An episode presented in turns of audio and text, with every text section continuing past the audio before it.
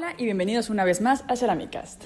Mi nombre es Pau Stephens y el día de hoy vamos a hablar con Ceci de Cerámica 2 Puntos. Ceci es una gran amiga de Instagram. Nos conocimos por medio de Instagram, empezamos a platicar, intercambiar tips sobre moldes, sobre el material, etc. Y un día nos pusimos de acuerdo y hicimos una cita para platicar por Skype. Nos tomamos un tecito virtual. Si no lo han hecho, les recomiendo que lo hagan, es muy divertido. Y bueno, estuvimos platicando como por dos horas o algo así. Estuvo padre. Yo estaba en Alemania, ella en Venezuela. Está súper loco cómo el internet nos puede unir de esta manera.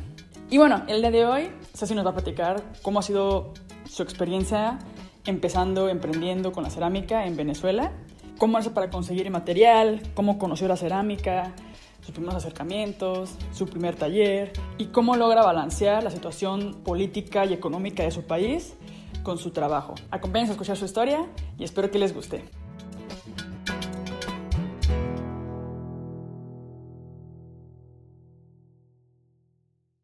Relajada, pero igual estoy nerviosa. ¡Ay, qué angustia! No, hombre, no, hombre. La más galla. Vamos a hablar tranquilamente sobre cerámica, la vida y la creatividad. Na- nada profundo. ok, Exacto, a ver, ya, pues podemos arrancar. Bueno, primero que nada, bienvenida a la primera temporada del Cerámicas. Gracias por decir que sí a este pequeño experimento que estamos haciendo aquí. Y Gracias, gracias a ti. Sí, gracias por, por el tiempo en sábado. Yo sé que para muchas personas el sábado es sagrado. De hecho, antes para mí también los fines de semana eran como de no, fin de semana no trabajo. Y también que está esa línea como medio borrosa entre que sí es trabajo, pero lo amas. Entonces, o sea, también se disfrutan las conversaciones, ¿no? O sea, no se sienten tanto como Claro. trabajo. No, Pero, no sé, desde que llegó Emilia, los fines de semana es cuando tengo tiempo de que alguien le pueda echar un ojo y yo pueda trabajar. Entonces, se ha vuelto así como que medio... La vida cambia, da muchas vueltas y de repente estás un sábado a las 5 de la tarde pues trabajando, pero está padre. O sea, es como extraño trabajar, o sea, extraño tener como el tiempo para trabajar, entonces está buenísimo. claro. Pero bueno, yo agradezco a la gente que es comprensiva conmigo y me dice, va, sí, lo hacemos en sábado, en domingo o día que sea. No, no, no, perfecto. Por ahí cero rollo. Cero rollo que sábado y te estoy jodiendo el sábado. No, no, no, no, me comí la arepa así que... corriendo.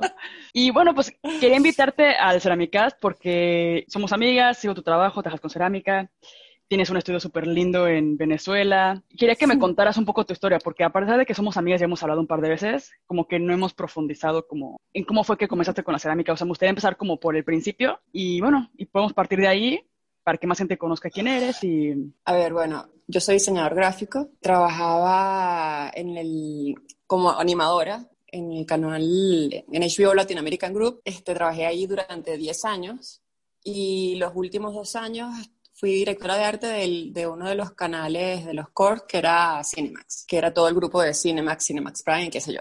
Las grandes ligas. Bueno, pues era era, era importante ciertamente, porque bueno, Ajá. digamos que eh, ya todo, todo ese grupo de aquí, ya, por ejemplo, no queda ni la sombra, o sea, todos, creo que casi, sí, creo que todos se fueron ya. Bueno, te estoy hablando de hace como millones de años, ya, eh, yo renuncié en el 2008, o sea que ya ha pasado un tiempazo.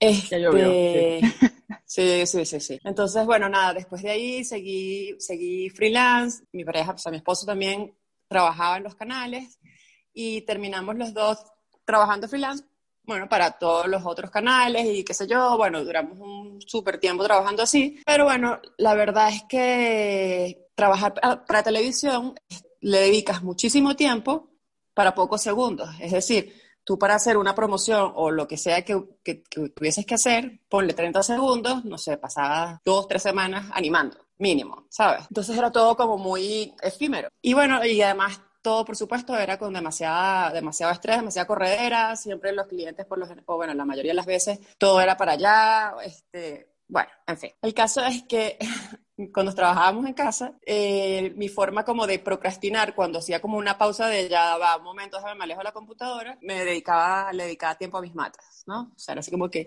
ah, mira esta matita, vamos a quitar esta hojita, vamos a no sé cuánto, todo el cuento de las matas. Y por las matas fue que empecé como que, coño, vale, me gustaría hacerle las macetas a mis a mis matas.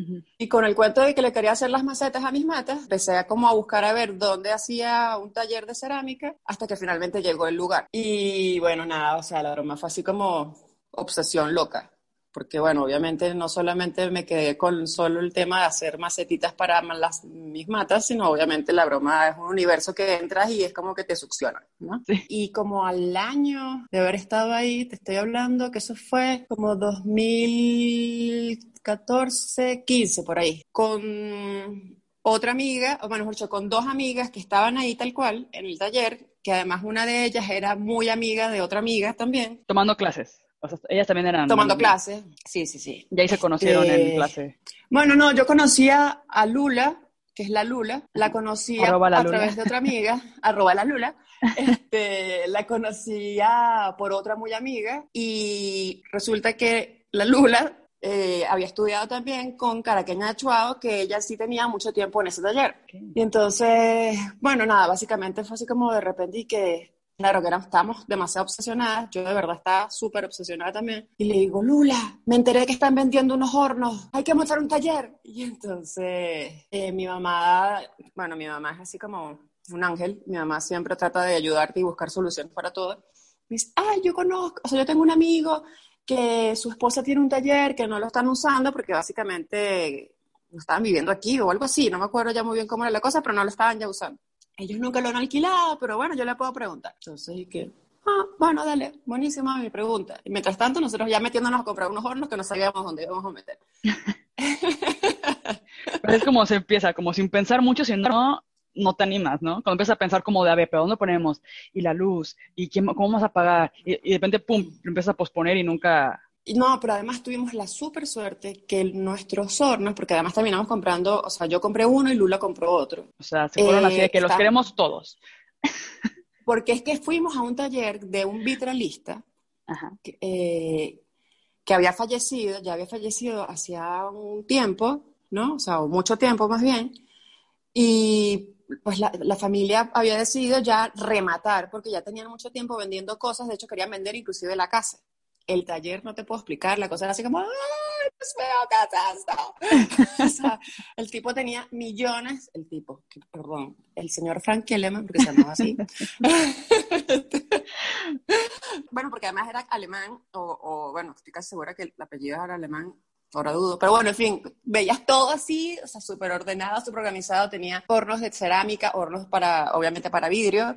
O sea, tenía millones de materiales. Era una cosa así como, ay, Dios mío, ¿qué es esto? El lugar era bellísimo. Era una cosa increíble. Bueno, sea como sea, ok, nosotros salimos cada uno con un horno, y además en literal nos estaban ya ofreciendo súper barato. Tanto que salimos Lula y yo, cada uno con un horno.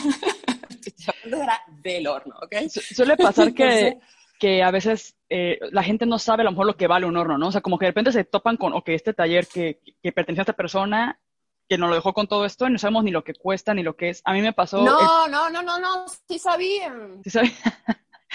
porque a mí me pasó que... Perdón, sí, claro que porque su familia era vitralista. Ah, ok. Sí, porque nosotros el primer horno que tuvimos, en, bueno, en Madrid, cuando empezamos con la Tora, el taller, una señora nos lo casi regaló porque ella tenía un, rentaba un taller y el inquilino anterior dejó el, el horno ahí. O sea, no sé qué pasó, que se, que se fue y dejó el horno y la era como, es que nada más quiero que lo ah. saquen. O sea, era como de, simplemente paguen la mudanza. Llévatelo. Y llévatelo. Y era un horno grande, eléctrico, con programador. O sea, era como, wow, o sea, que ok.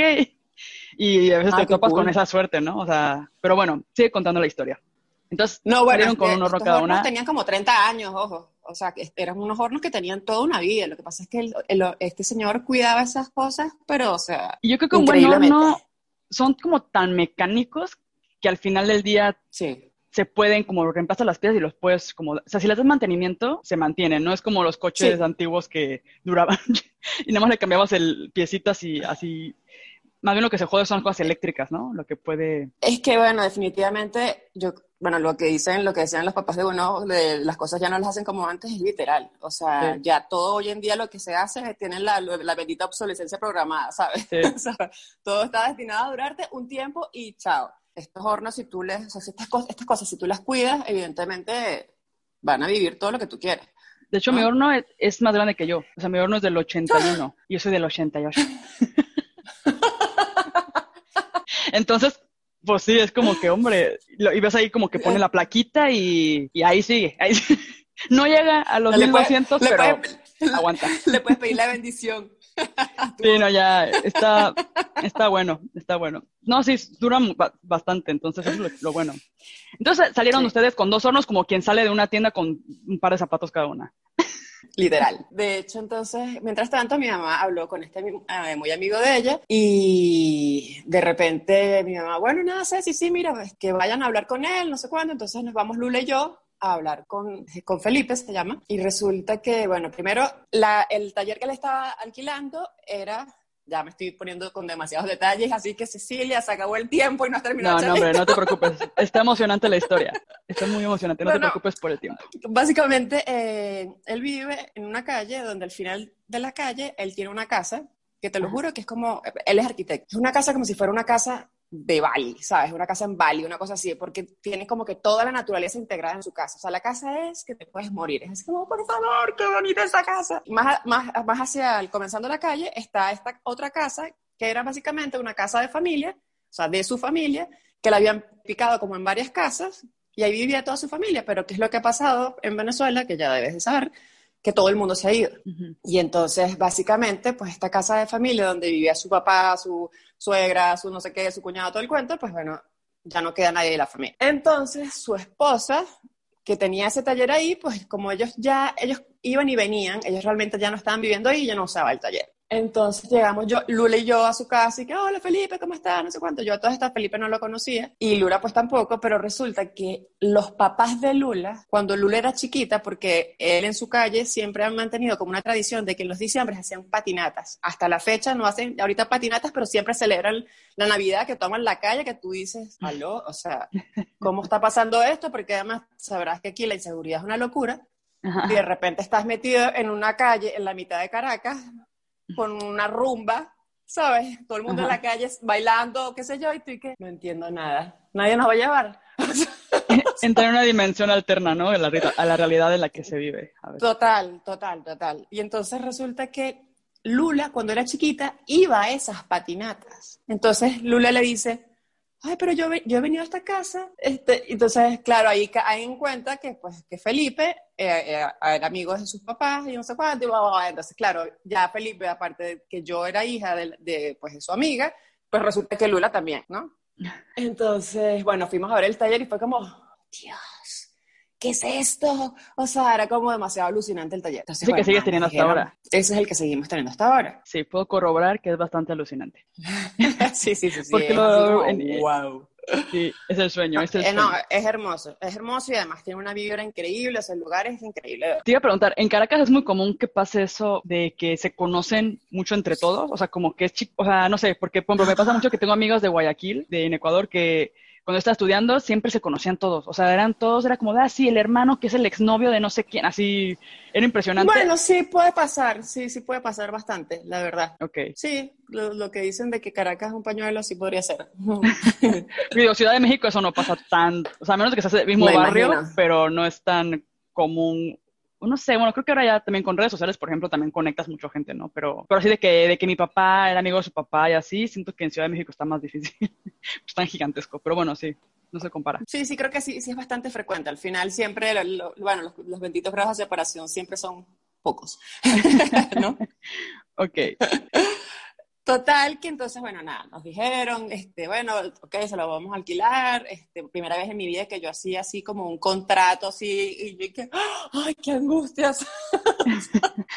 porque, bueno, obviamente era yo la que era la responsable del taller, ¿no? Ah, porque a todas estas, perdón, o sea, nosotros metiéndonos en esto y Lula tenía, nosotros alquilamos, comenzamos en marzo, y Lula en agosto, sí, agosto máximo, Lula ya tenía planeado que se iba del país se iba para Chile, porque ella, su mamá, era chilena. Y bueno, quería ir a experimentar, a probar, a conocer, a bla, bla, bla. Ok, vale, ok, vamos a meternos en esto y ya sabemos que Lula se va a ir. Y a todas estas, bueno, en su momento nos dijeron el precio, no sé cuánto, y wow, nos metemos. Entonces, bueno, yo siempre he dicho que, que yo, yo, comencé el taller con, dos, con un par de millennials, con mis par de millennials, que era básicamente Lula y Úrsula, que eran millennials. Entonces Lula y que, no, sí, vamos a meternos, ¿sabes qué? No sé qué, ¿sabes? Todo así como que, chique, ¿estás segura? Pero, cúnchale, sí, sí, sí, además yo pago por mi felicidad. Y yo ok, sí va. y tu felicidad lo vale. y luego se van a, los seis meses. Sí, Lula ya tenía su, su cosa ya marcada de que ella se iba. Bueno, nada, está bien, dale, vamos a meternos, comenzamos a armar todo el broma, bla, bla, bla. Bueno, me acuerdo que los primeros meses fue un poco complicado, pero porque el, papá de Luna en ese momento se enfermó. Bueno, en fin, tuvo como un poco trastocada la cosa, pero bueno, ahí, mientras tanto, en el, en el camino se habían instalado los hornos, habían instalado los dos hornos. Y resulta que el electricista decidió cortar los enchufes. ¿Por qué no? Porque esto funciona mucho mejor directo, así, pegado al cable, que no sé qué. ¿Sabes? Y que, ay, Dios mío, bueno. Nada, resulta que la instalación que montó no daba, o sea, no era suficientemente fuerte, resistente, para que realmente lográramos hornear. Entonces, yo era la que llevaba como la cuenta. Y era algo así como que de 10 horneadas, era, cúnchale, como 5 o más. una cosa así, ¿sabes? Era como, la mitad se caía, era como que, ¿qué pasa? No, entonces conflicto con los aires acondicionados, porque ese taller es como una pecera. Y arriba tiene como una cúpula que básicamente lo que hace es condensar el calor salvajemente, ¿sabes? Porque es todo completamente cerrado. Claro, tú podrías abrir las puertas, pero te asas. Entonces, nada, ellos le montaron esos aires acondicionados y claro, cuando horneábamos nosotros dejábamos los aires prendidos. Al final, supuestamente los aires no eran el conflicto, sino simplemente la conexión no estaba montada como era y tuvimos que poner como que toda la conexión de los dos hornos para uno solo y como ya no teníamos enchufe, ya no podías hacer el tema de que, sabes, enchufabas y se enchufabas uno, sino simplemente tuvimos que dejar de usar uno de los hornos. Y dejamos de usar el horno más grande porque, este... Jalaba más electricidad. No, no tanto por eso, sino porque, sabes, yo sentía que las placas eran como mucho más grandes, al final no era tan pero era un poco más grande y yo tengo un par de hernias lumbares, entonces yo decía, perro, yo tengo que velar por mi Sí, a veces es mejor empezar como con cosas más chiquitas, no, a veces no lo puedes llenar, o sea, como son tonterías que hay que tomar en cuenta que si quieres hornear... Bueno, no, no, no, yo en eso soy vieja loca total, o sea, yo teníamos que tener ese horno a tope para ponerlo, o sea, para llenarlo, o sea, perdón, para encenderlo, porque, bueno, este, bueno, conchale, son un montón de horas, ¿no? Son entre 6, 7, llegábamos hasta 8 horas dependiendo, ¿no? Y bueno, esa es la otra que yo jamás que ese horno a solas, ¿sabes? De que horneara y que, ah, sí, lo dejo ahorita en la noche y me voy y vuelvo mañana. Ajá. Nunca. O sea, en eso sí era así, la más vieja loca total, porque, bueno, cúnchale, además, tú lees que hay mucho, o sea, pronto tú ves que hay mucha gente que sí lo hace, que lo deja horneando solo, pero tienes una placa en el horno que te dice, no desatender la horneada. Después, básicamente, se quema el horno o el taller y, o sea, a lo, no, ¿sabes? Imposible. Sí. Entonces, bueno, en eso sí, en eso sí éramos como, sí, súper estrictas de que siempre había que estar al lado del horno. Siempre. Yo sí estoy súper relax con eso de que lo dejo en la noche, o sea, bueno, antes lo encendía en la noche y al día siguiente en la mañana volvía, ¿no? Y, estaba en teoría la horneada a lo largo de la noche. Y ahora me pasa que estoy en un, acabo de entrar al Culture House aquí, que es como un taller compartido, y siempre ponen en el grupo como de, hey, estoy pensando ir a encender el horno tal día, tal hora. ¿Quién puede como seguirle, no? O sea, como seguir la guardia del horno. Y, a mí se me hace una, o sea, a mí honestamente, es como de, güey, déjalo. Es un horno, o sea, los hornos, que se vigilan son los de gas, pero un eléctrico, pues el chiste que sea eléctrico es porque lo puedes dejar. O por lo menos no. lo dejas unas cuantas horas y luego ya regresas y lo revisas. No. A ver, dime, de todas esas veces que has estado ahí sentada junto a tu horno, ¿cuántas veces ha surgido algo? Nunca. y si ha surgido, lo que pasa es que normalmente es que no llega la temperatura. Si ahorita vamos a generar un debate, a ver, gente. No, no, no, no, no, no, pero bueno, a ver, en serio, el horno dice, la, tiene una placa que dice, no vas a atenderla. Y tú te pones a investigar en, internet y hay muchos ceramistas que dicen, coño, eh, sí se me quemó el taller por dejar el horno solo. ¿En serio? O sea, los accidentes pasan. Sí, claro, sí, sí, sí, yo, yo, yo, soy vieja loca, en serio. Sí, sí, eso sí, eso sí. Es mejor prevenir, es mejor prevenir, la verdad. Y sobre todo estás rentando un espacio que no es este tuyo y todo así. como que además si es tuyo, si además es tuyo, tú tampoco quieres quedarte sin tu taller. Pero se me hace más feo que, o sea, como todavía, bueno, no sé, si no, de ninguna manera está chido. Pensándolo bien. Viéndolo por ningún lado está bueno que se te queme el taller. Pero no, no sé.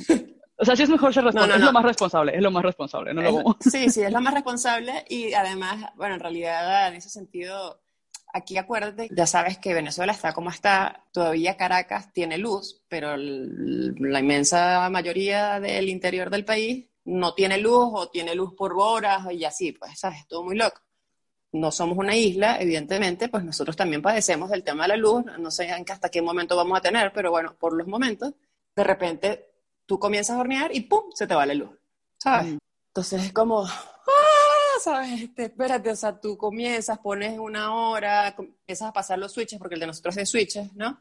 Este, vas como pendiente de, que vaya la cosa subiendo, patatí, patatá, y resulta de repente que se te va la luz y te, se te queda la cosa en la mitad del camino. Entonces, cuando estás... Ay, no, qué horror.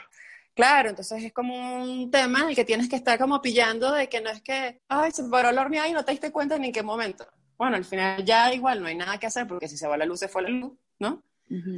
Pero hay veces que vuelve ahí mismo, entonces puedes volver como a continuarla, o sea, porque aunque igual cuando se para y se para por unos minutos, tú puedes como más o menos retomarlo, aunque igual baja unos, unos grados, ¿no? Pero, por ejemplo, si es en alta y ya va muy avanzada, pues ya es así como que te encomiendas al Señor y dices, bueno, vamos a ver qué sale o la vuelves otra vez a reiniciar, pero igualito ya digamos que ya el esmalte a lo mejor ya medio fundió y entonces empiezas a crear ahí como unas cosillas medio extrañas, sí. Extrañas. ya de por sí la cerámica es toda una sorpresa, ¿no? Claro. Imagínate con, los, con el tema de, ¡ay! Se fue la luz.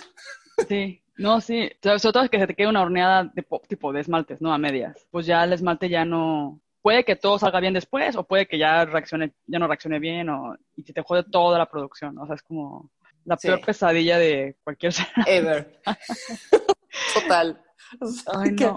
Te iba a preguntar, por ejemplo, bueno, a ver, yo voy a aclararlo desde ahorita porque yo no sé nada de política, no sé nada, o sea, sé, he escuchado de Venezuela, sé que la, la situación está pesada. No, pesada, no, es un desastre. Es apocalíptico, o sea, me cuentas esto y es como de, no, no sabemos hasta cuándo tendremos electricidad, y en mi cabeza es como, me, pongo a pensar como cuando es el apocalipsis en las películas de terror y, y, sabes que es el fin del mundo cuando ya no hay electricidad, ¿no? O sea, como cuando ya se desconecta todo de todo. Te lo juro que yo, yo siento que en serio estamos aquí preparándonos para, o sea, como la película Bad Max, o sea, de aquí salimos a conquistar el mundo. o sea, a mí se me hace que por ejemplo, yo siento que en México, ¿no? Que está jodida la situación, aún así, o sea, a pesar de que está muy jodida, la gente no se va de ahí. O sea, no es como de, está tan jodido que me tengo que ir, y ahorita que dices, no, es que ya está, toda la familia se fue. Eh, Lula se fue a Chile, no sé qué, o sea, es como, ¿qué piensas? Como, ¿qué tan jodida tiene que estar la, situación para que la gente literalmente abandone sus tierras, ¿no? Que siento que es como, porque yo siento, no, pues México siempre se ve como de que está súper jodido, súper delincuencia, súper todo, pero yo conocí a unos chicos venezolanos cuando vivían en Polonia y él dijo que le han robado seis veces a punta de pistola. Y yo con cara de, güey, pues a mí nunca me ha pasado eso. Digo, no dudo que pase a lo mejor en otros barrios en los que yo no frecuento, qué sé yo, que también puede pues, suceder. Claro. Pero, sí, no sé, o sea, como que a veces no te imaginas, o sea, siento que no logro imaginarme lo que se siente, a pesar de que creo que es, a veces pensamos que son parecidos, ¿no? Como que es Latinoamérica y Latinoamérica es muy similar. Pero luego me cuentas estas historias y digo, no, o sea, que no hay electricidad. o que te cortan el agua, me cuentas a veces, que es como de, no, es que no ha llegado el agua. no, es que no hay, no hay gasolina. A ver, cuéntanos tú, ¿cómo ha sido tu experiencia? bueno, para que tengas una idea, cuando comenzó todo el tema de la cuarentena, de la pandemia, ¿no? Que te llegaban por todos lados los videos de tienes que lavarte las manos cantando cumpleaños para que te queden casi que maravillosamente limpias y no te vayas a contagiar, ¿sabes? A contar X, ¿no? A mí me entró ataque de llorantina. O sea, yo decía, ¿cómo cipotes me voy a lavar las manos si no hay agua? A mí me ponían media hora de agua en la mañana y media hora de agua en la noche. O sea, ya esto es otra historia, pero tardamos en colocar un tanque, nos tardamos años porque de alguna manera supuestamente estábamos tratando de buscar una solución para ver cómo hacíamos como comunidad, pero al final no llegó. Y con este tema de la pandemia dije, ¿sabes qué? O sea, ya, tenemos que montar un tanque ya, porque necesitamos, bueno, coño, poder abrir el chorro y lavarte las manos. Como Agua de emergencia, ¿no? O sea, no puede ser que, que, sí, o sea, me entró una crisis así como, o sea, ¿cómo me lavo las manos así, cantando cumpleaños con un pote? Es imposible. Entonces, claro, bueno, es muy surreal. Y, y, bueno, nosotros nos llega, aquí tenemos, tenemos agua. O sea, lo que te digo, en el interior del país la cosa, yo tengo primos que viven hacia el Zulia, que te lo juro, a mí me da vergüenza, me da pena, inclusive así como llamar y preguntar que cómo están, porque no, no me imagino no tener luz todo el rato. Y por supuesto, si no tienes luz, no tienes agua.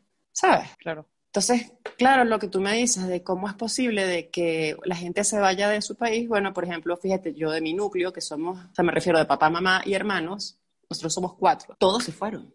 la única que queda aquí soy yo, ¿sabes? Entonces, así como me ha pasado a mí, pues le ha pasado a demasiada gente, ¿sabes? Que quedan así como unos pocos, o hay papás que no tienen ni medio hijo picado por la mitad por acá. Bueno, mis suegros, mis suegros, ellos, claro, ellos tienen siete hijos, dos viven acá, tienen ocho nietos y ninguno vive aquí, ¿sabes? Todo el mundo regado por el mundo. O sea, es muy loco, es muy triste porque, por ejemplo, este, eso, pues, o sea, de que hay muchas personas mayores como solas, donde la vida no es nada fácil, el tema de conseguir las medicinas, o sea, el tema de, de, de, de inclusive pagarlas. O sea, fíjate que mi mamá se fue y yo me quedé como a cargo de sus pensiones, ¿no? La pensión de jubilación y la pensión de viudez de mi papá y no sé qué. Tú acá para ir y comprar algo en el mercado, este, pues deberías tener bolívares, ¿no? O sea, digamos que deberías tener la moneda local para poder pagar las cosas. Bueno, conseguir bolívares es como una, una, tarea a la luna, o sea, es como subir el Everest. Pensaba que, que manejaban el dólar allá, pero no. No, no, pues sí, el dólar es lo que se mueve, sin duda, pero nosotros no tenemos de moneda nacional el dólar, o sea, tú no vas al banco y sacas dólares, pero vas al banco y tampoco consigues bolívares. O sea, si tú quieres tener efectivo para pagarle a alguien, ¿sabes? No lo tienes. Entonces, para que veas este contraste que es muy loco, fuimos en esta semana al mercado y yo, le, y yo agarro y reviso la tarjeta de mi mamá de, de la pensión de jubilación para ver cuánto tenía por si me hacía falta para pagar cualquier cosa. Y yo dije, ah, ok, son 468 mil bolívares. Y le digo a Alejandro, ¿y qué? Ya va, espérate, pero esto es como un dólar y piquito. Esa era la pensión de mi mamá, un dólar y piquito. Entonces yo agarro y digo, bueno, no sé qué podremos pagar con esto, ¿sabes? Por el caso es que vamos al mercado, no sé qué, vamos, vamos. Y bueno, típico, yo me imagino que en México también debe pasar cuando tú estacionas el carro en la calle, siempre viene alguien que te dice, yo solo cuido, yo solo cuido, no sé ah, ¿no? Los viene bienes se llamamos nosotros. Ah, bueno, este le llamamos el cuidadito. Entonces, esto es un niño que tendría como ocho años, una vaina así. Mm.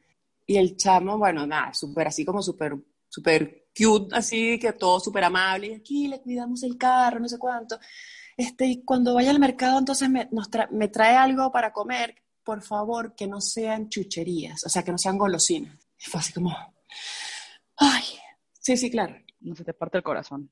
No, no, total. Bueno, agarramos medio paquete de arvejas. Era la pensión de mi mamá. Ay, no. Y se la hice al chico. Claro. Y que mira, toma un paquete de arvejas y el chamo estaba feliz. Y que, ok, gracias. Porque bueno, era comida. Y las arvejas y los granos rinden, rinden. Pero tú dices, ¿cómo está viviendo la gente? Obviamente no está. Entonces sí, es complicado porque obviamente la inmensa mayoría la está pasando, o sea, todo el mundo la está pasando mal, pero, pero digamos que una inmensa mayoría la está pasando requete mal y bueno, y por eso es que debes haber escuchado de que hay venezolanos hasta la, o sea, hasta la conchinchina, pues, y en Latinoamérica, pues, la, esa como invasión que hubo de repente es porque simplemente la gente ya no daba para más y se iban, salían de aquí caminando, ¿sabes? Que mucha gente murió en el camino caminando, pero imagínate el nivel de desesperación de dejar tu país para irte a explorar en otro que no sabes nada. Sí. Sí, la cosa está muy grave, es que definitivamente esta gente destruyó el país completamente, o sea, son 20 años dándole palo durísimo, o sea... Es muchísimo tiempo. Es muchísimo tiempo, o sea, sí, lo, destruyeron el futuro de todo el mundo al final. Es una locura, en realidad. O sea, y bueno, tienes un poco de venezolanos varados por el mundo de que se quedaron sin pasaporte venezolano, se les venció, no hay forma de renovarlo este, para lograr no renovarlo tienes que pagar una matraca, ¿sabes? Ya no pertenecen, están como tierra de nadie, ¿no? O sea, ya no... Sí, es como, no sé, un Tom Hanks, ¿sabes? Del aeropuerto, así que... sí, sí, sí, o sea, como que pierdes un parte de, de ti. Y siento que es bien difícil porque, ah, no sé, es, tu tierra, es tu cultura, tiene cosas buenas, o sea, es como las arepas, o sea, el, el Amazonas, o sea, tienen como tantas cosas bonitas, cultura, artesanos, cascadas, o sea, es como...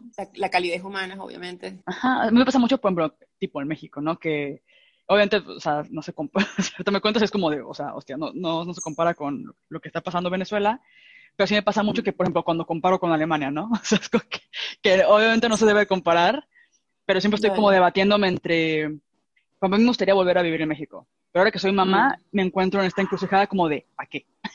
como que ¿para qué voy a llevar a mi hija a que camine por las calles con miedo, a que haga machismo, a que alguien le diga algo, como que ¿por qué? Pero luego voy a México y yo no, no pienso en eso, o sea, como que cuando estoy ahí, voy caminando y veo como un puesto de, tacos o la gente, los paisanos, o sea, como que esa vibra que hay en las calles y me encanta, me encanta el clima, me encanta la gente que es como... Relajada. Sé, ajá, o sea, son como súper amables, súper...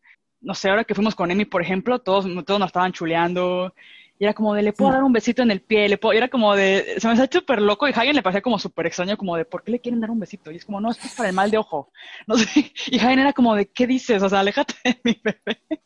Pero la gente era como que súper, no sé, como bien amable y no sé, como muy intensa quizás, pero es que, es que esta es mi gente, o sea, es, difícil, como que por otro lado es como, y por yo no quiero que Mila viva lejos de eso. Mm. O sea, quiero que ella conozca y se sienta mexicana y que hable bien español y que vaya a un puesto de tacos y pueda comer en cualquier puesto de tacos en la calle y no enfermarse. Esa es como la prueba de fuego. Y, y, estar bien, ¿sabes? Pero luego digo, es que la neta no sé si vivirse a la opción porque quizás una temporada chiquita o algo así, pero la neta cuando vienes tienes la otra cara que es primer mundo, o sea, de que puede estar sola, literal puedes ir caminando sola a la escuela, como para qué voy a exponerla, ¿no? Entonces es como que ah, es horrible, como que me divide el corazón, ¿no? Como que por un lado está todo lo bello, lo bonito, lo hermoso, y luego por otro lado está como pues también está muy jodido, ¿no? Que también pues yo vengo de una situación privilegiada en la cual quizás mi entorno no está tan jodido como otros barrios o otras cosas. Claro, claro. Pero aún así, no sé, sigue siendo como que mi país. Y como yo no me imagino sin poder regresar. Como los chicos que estaban en Polonia era como, es que no podemos volver. O sea, de hecho, ella para ver a su familia se iba a Colombia y ahí los veía. Y era como de, no inventes, o sea, como que no poder ni siquiera ir de vuelta a tu país. O sea, porque luego ya no te dejan salir. O luego no, no tanto porque no te dejaban salir. En realidad era porque, por ejemplo, te lo digo por mi mamá, que, o sea, mis papás, ellos tardaron, o sea, no te puedo explicar cuántos años pasó mi mamá en dilema existencial, porque toda esta mi mamá es colombiana originalmente, pues, ¿no? O sea, originalmente no, es colombiana. Lo que pasa es que vivió 50 años en Venezuela. Entonces, evidentemente, y sus hijos son venezolanos, evidentemente ella se sentía demasiado venezolana. Y el paso de volver a Colombia fue todo un drama, ¿sabes? Fue así como, mira, duró como 10 años preguntándose si nos vamos, no nos vamos, nos vamos, no nos vamos, nos vamos, no nos vamos. Hasta que por fin mi papá accedió y dijo, dale, pues vámonos. Te estoy hablando, no sé, mis hermanos ya yo no sé hace cuántos se fueron, se fueron hace 200 miles de años. Y mi mamá prefería ella ir a visitarlos, o sea, mis papás ir a visitarlos que ellos vinieran para acá. O sea, ya yo no me acuerdo, te lo juro, cuándo fue la última vez. Es más, creo que una de las veces fue que mi papá se cayó, lo tuvieron que operar de la cabeza. Bueno, no sé, esto fue todo un drama y yo justo no estaba aquí en ese momento. Coincidió que era como un diciembre y como mis papás siempre viajaban a verlos a, mis hermanos, o sea, se turnaban para ir para un, algún lado u otro, porque bueno, tengo un hermano en Colombia y tengo dos que están en Europa, uno en Alemania y otro en España. Entonces, en ese momento pues mi hermano el de Colombia decidió venirse para acá, pues para acompañarlos en, en, diciembre, con, porque obviamente no pueden salir. Y mi hermano menor, que es el que se fue para Alemania, que en realidad es, el más alemán del planeta,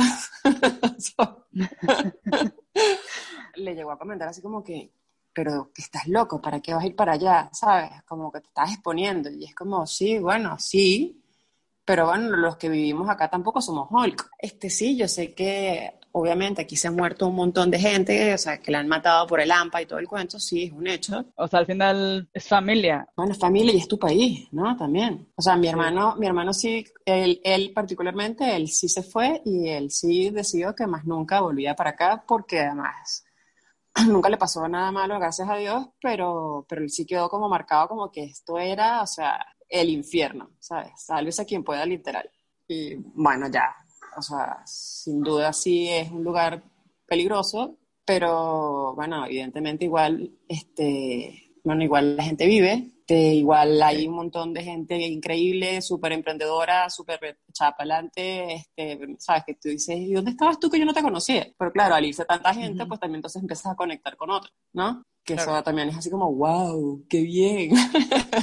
sí, vas buscando como nuevas soluciones. Siento que tu hermano, aparte, se fue a Alemania, o sea, como a mí me pasa, que entre más tiempo paso aquí, claro. cuando voy a México, más cosas me chocan.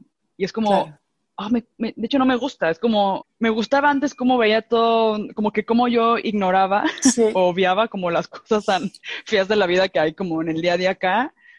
Y ahora me choca mucho ver tipo niños en la calle pidiendo dinero o, o sea, antes como que ya estás acostumbrado, o sea, como que ya lo asumías que así era, que está mal, pero entre más vives fuera en un país tipo Alemania, que es como, siento que es demasiado a mí, o sea, a mí me parece demasiado privilegiado, como demasiado, todo está resuelto, básicamente, o sea, como que todo está safe. Y a mí eso a veces como que me, me perturba tanto como el que todo esté tan bien. como que quiero caos en mi vida. quiero que alguien me pite aquí afuera mientras cruzo la calle y me diga, guapa. no, no es cierto. pero, pero así como que te choca de repente tanta calma, no, no sé. Pero bueno, y te iba a preguntar, si ese fue tu familia, mm. si está como jodida la situación, como qué es lo que te ha motivado o por qué sigue esto ahí, o sea, como qué es lo que te ha mantenido como... Pues, bueno, o sea, yo creo que sí tengo que echarle mucho la culpa al tema del taller y la cerámica, porque, a ver, uno en estos 20 años, uno siempre ha considerado la opción siempre de irse. ¿No? Porque bueno, nada, básicamente, bueno, tenemos la fortuna de poder salir y, contrastar, ¿no? Y dices, o sea, ¿qué demonios hacemos acá? Pero a la vez, lo que tú dices, es tu país. Por ejemplo, bueno, mis suegros viven aquí, que, digamos, todos sus hijos se fueron menos dos, ¿no? Mi suegra todavía trabaja, por ejemplo, ¿sabes? No es que ellos podrían decir y que, ay, bueno, nos vamos a, no sé, a vivir con alguno de los hijos, porque además tampoco me, me, imagino a mi suegra viviendo así con alguno de sus hijos, porque ella es la más activa del salón. Y bueno, la verdad es que en serio yo me casé con el taller gravemente. O sea, yo cuando salía y veía otros lugares, otros talleres, otras cosas, decía, sí, Cecilia, sí, se... no, el desapego.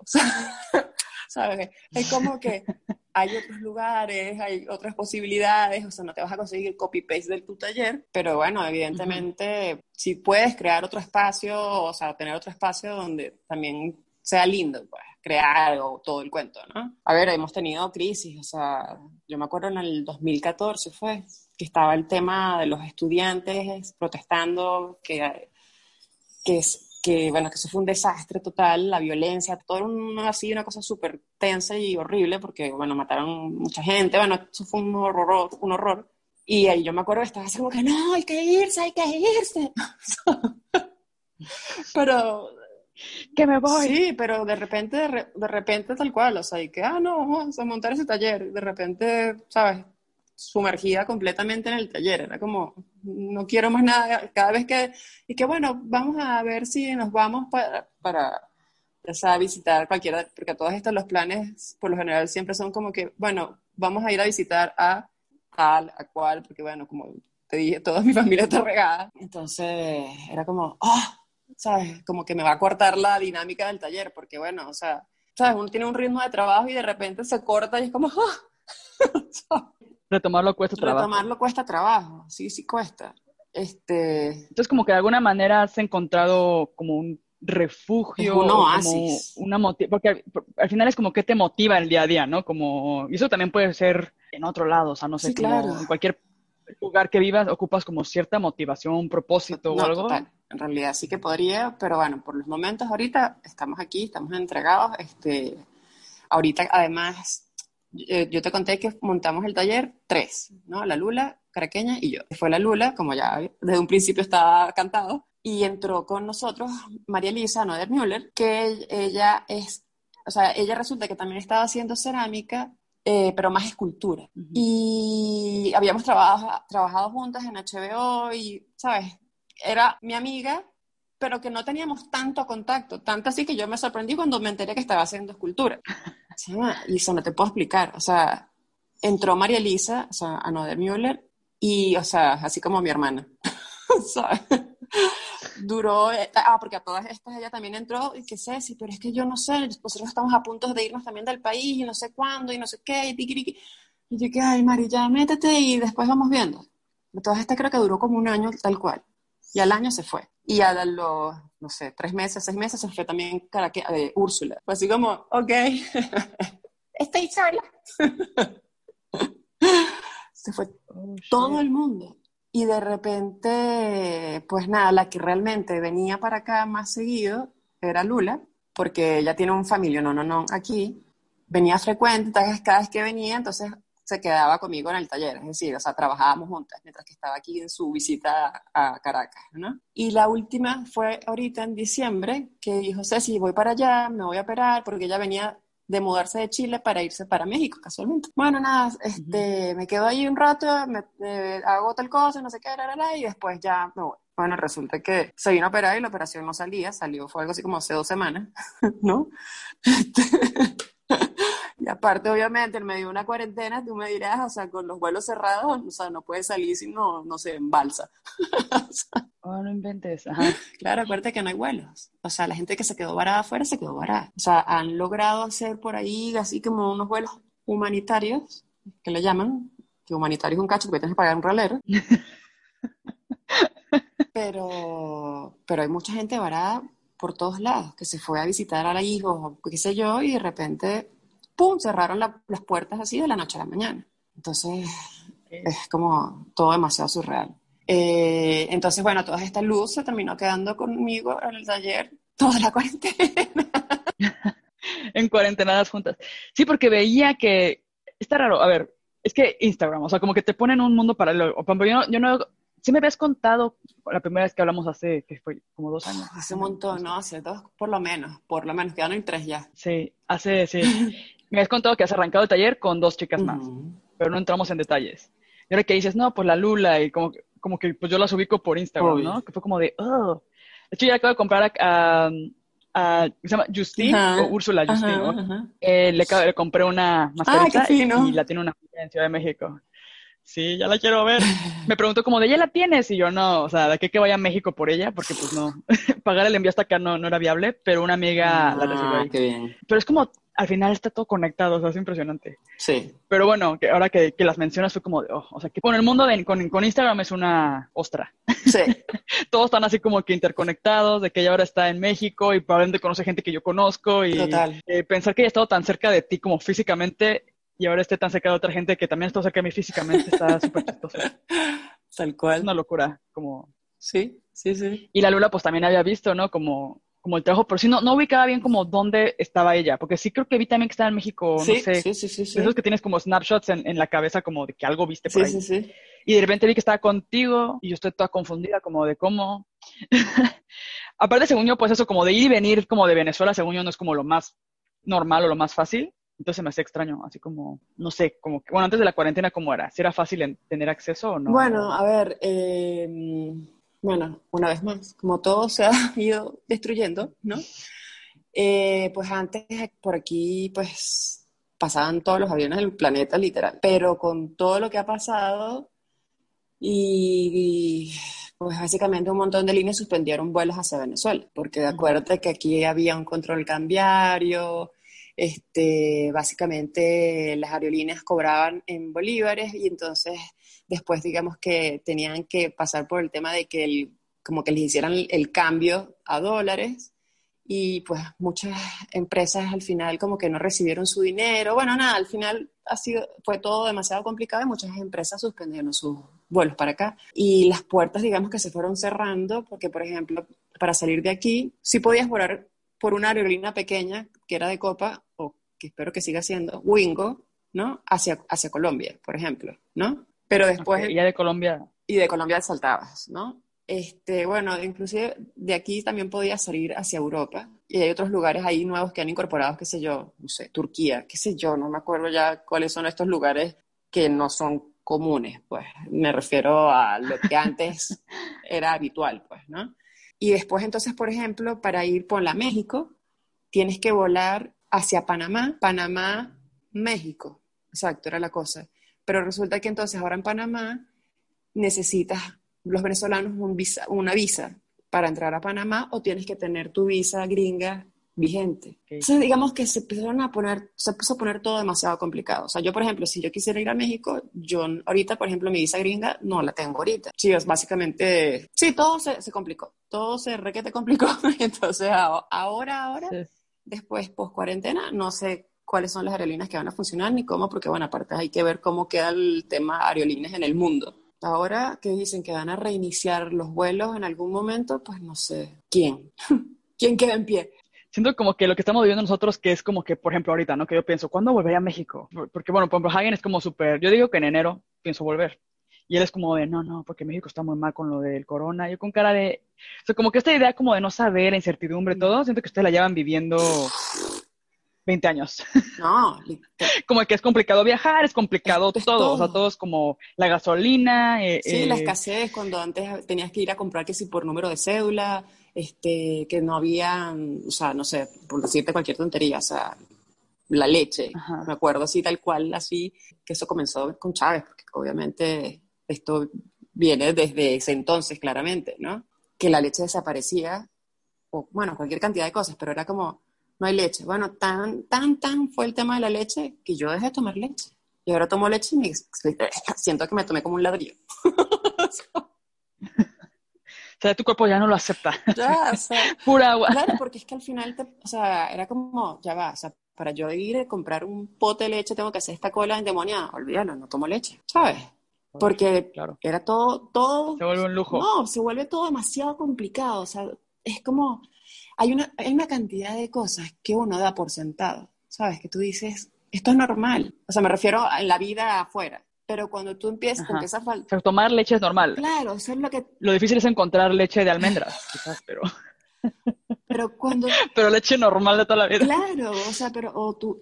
Es que sí, todo es un viaje a la luna, todo. Se te daña algo del carro y es un viaje a la luna. Este, bueno, lo de la gasolina la gasolina, ahorita en plena cuarentena, de repente, y que, señores, no hay gasolina. Y que, ok, estamos en plena cuarentena, se supone que estábamos con el tema de que no se podía salir y qué sé yo, pero aparte de que no podía salir, pues tampoco tenías gasolina.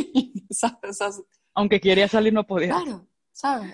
Y aparte le metieron así, o sea, agarraron y la aumentaron todo lo que no hicieron en todo este tiempo, agarraron y lo aumentaron salvajemente, porque además antes aquí se producía la gasolina ahora no, ahorita hay que importarla, ¿no? Y obviamente pues ya no, no puede tener el precio que tenía antes, que era un regalo, como habrás escuchado también en algún momento, que aquí más caro era el agua que la gasolina. Sí, o sea, tú te podías tomar la gasolina si Bañarte con gasolina. Total. Oh, Dios, qué Entonces, de repente, de golpe y sopetón, ya no tienes gasolina, cuesta un realero, o sea, todo es así como... ¡ah! o sea, yo te lo juro que hace poco leí así un tuit de alguien que dijo algo así como que, bueno, este, yo me voy a pegar como al, al lema de los alcohólicos anónimos, un día a la vez. O sea, es mi lema. El lema de todo. Y te voy a preguntar, por ejemplo, ¿cómo le haces, cómo funciona el tema del taller? O sea, como, ¿cómo le haces? Porque a mí me suena como tipo tierra de nadie, como que es un, como que no hay economía, no hay... No, no hay. ¿Cómo, si hay... ¿Cómo funciona? ¿Cómo mantienes un taller o cómo mantienes tu proyecto, tu pasión o, esto que estás haciendo este, en una situación así? O sea, ¿cómo lo manejas tú? ¿Cómo mm. vives de la, de la cerámica o vives de otra cosa y luego con eso puedes apoyar la cerámica? Bueno, es que acuérdate que pues, yo trabajé mucho tiempo, o sea, los 10 años de HBO fue una etapa, pues, pero digamos que ya yo tenía mucho tiempo trabajando igual este, trabajé que sin una productora, en fin, ¿no? Yo vengo de mi madre que es colombiana y, ¿sabes? El tema de, como de planificar y qué sé yo, era como, ¿no? O sea, en mi casa realmente lujos como tal no habían, o sea, vivíamos en una casa, en un apartamento bien, este, mi mamá siempre que es que le decía, mami, no se cae, decía, en esta casa la prioridad es la salud, la vivienda y la educación. O sea, eso de que aquí fue súper este, común de que la gente viajaba a Miami cuando decían lo de, está barato darme dos, que la gente iba, ¿sabes? Como loca y compraba como loca. Eso en mi casa jamás pasó. O sea, de hecho, mi mamá nunca iba de shopping aquí. O sea, cada vez que visitábamos a mis abuelos en Colombia, básicamente pues ahí como que se compraba lo que se necesitaba y qué sé yo y tal, pero eso sí de, ¡ah, boleto loco! Jamás. O sea, mi mamá era la más comida. Yo me acuerdo pidiéndole a mi papá un método de mesada y tal era el discurso que yo decía, ¡ay, olvídalo! estoy maravillosamente. trabajo. y bueno, básicamente, pues yo pues trabajé, realmente tampoco soy la más consumista de, qué sé yo, de que de como amigas que realmente, no, tengo 300 trajes de baño, no sé cuánto, no sé cuánto, ¿sabes? Era como, como, lo necesito o no lo necesito, punto. Entonces ahí también tengo como un balance como de prioridades y de, lo, para mí lo más importante antes de la cerámica era viajar. Okay, sí. Eh, que no es muy... Que, mi, prima me decía como, Pau, pero tú gastas dinero como lo que yo pensaba, como de, yo no gasto dinero como lo que pensaba, pero es que tú viajas. Y, y, y es como uno, a ver, sí. Ya. pero eso no es gastar, eso es una inversión. Total. Sí, sí, sí, sí, sí, sí. que no gastas en ropa o lo que sea, te lo gastas en un buen viaje. Sí, sí, sí, sí, sí. Ese siempre ha sido este, un poco como mi filosofía de vida, pues, ¿no? O sea, de hecho en estos días abría el closet y decía, ¡Ah! o sea, ya, o sea, no sé. Cómprate algo ya. Cómprate algo. que al final uno termina siempre usando lo mismo, así que da como lo mismo. Y aparte en el taller, a mí me pasa que digo, si voy al taller, no me puedo poner no. Esto, o sea, como para el taller y en el día de en la casa, pues, como que al final del día tampoco es que, que, ocupes la gran cosa. No, pero bueno, o sea, digamos que sí, evidentemente sí, yo sí me financié un poco el tema del, taller con lo que había trabajado antes, ¿no? Porque yo tampoco fue que comencé al taller y abandoné completamente el diseño, cosa que ahora sí lo tengo bastante abandonado, entiéndase de que esté trabajando con clientes para diseñar o animar. O sea, me encanta el diseño, me encanta todo eso, pero ahorita, o sea, no se puede hacer todo a la vez. O sea, cuando arrancaste con el taller, tú se, tenés el taller, pero seguías como trabajando freelance, por así decirlo, como por proyecto. O Exacto. con animación y eso. Pero nada, al final fui como desprendiéndome porque la verdad es que esto es lo que me apasiona. Y el año pasado, por ejemplo, este, comencé a dictar unos talleres, que a lo mejor habrás visto algo, unos talleres sensoriales. Sensoriales. Bestia, o sea, justo además este año cuando comenzó aquí la cuarentena, que fue literal un, el sábado 14 de marzo, para ese día yo tenía, marzo o mayo, mayo, perdón, este, yo tenía otro taller sensorial que lo cancelamos porque básicamente, o sea, el taller sensorial... Hay que tocar. Exacto, ¿sabes? Más o menos. Oye, pero a ver, ¿puedes contarnos un poco cómo, cómo funciona el taller sensorial o cuál es la diferencia de un taller normal de cerámica? Bueno, primero que no haces una pieza para llevarte, es como un poco la exploración literal pues de los sentidos donde además en algún, en algún punto del, del, desarrollo de la actividad también trabajas en, en, pareja, ¿no? Entonces, donde trabajas sobre la otra persona, tal cual. O sea, que hay en contacto con el otro, ¿sabes? Entonces, bueno, hay gente que es más relajada, que no le importa tener contacto con otro, pero hay otra gente que es como, epa, ¿sabes? Esta parte no me la esperaba porque yo venía a un taller, sí, sensorial, pero no venía con la idea de tocarme con algún extraño no es que a tocarte, pero bueno, hay un cierto contacto, no es que es una cosa invasiva ni mucho menos, porque al final cada quien establecía sus límites. También el tema de, de, la no presión, entiéndase, porque cuando tú vas a crear y cuando te vas a enfrentar con un elemento nuevo con el que nunca has tratado o posiblemente también hayas tratado, siempre hay una presión de qué es lo que voy a hacer. Y siempre derrama sobre eso como unas expectativas locas de que tiene que ser lo más increíble que hayas hecho en tu vida. Y es así como que, aló, pero o sea, calma, ¿sabes? No, o sea, uno se presiona demasiado, uno está demasiado látigo. Entonces era la idea como de, ¿sabes? Como que vamos a fluir y aparte, al final, entonces era el tema de, bueno, o sea, todo esto que creaste, ahorita lo vamos a deshacer. como terapéutico, es como más desapego. Total como más desapego. Sentir, como más... Sí, sí, sí, sí, sí, sí, sí. Sin duda era bastante, era, era por ahí los tiros. Pues. De hecho, comenzaba el, el, después de como una, leve, una, una, pequeña introducción, perdón, este, hacíamos una pequeña meditación como para tratar como de bueno, aparte creo que la meditación al final era más para mí porque yo estaba más nerviosa que el tipo. es como, ahora chicos, vamos a meditar. Pero, no porque usted lo necesite, pero porque estoy nerviosa. no, no, no, y porque la verdad es que honestamente este, hace ya unos cuantos años este, un amigo me habló del tema del mindfulness. Ahí, nada, comencé como a investigar, llegó con un libro y así, ¿sabes? Fue como todo conectándose.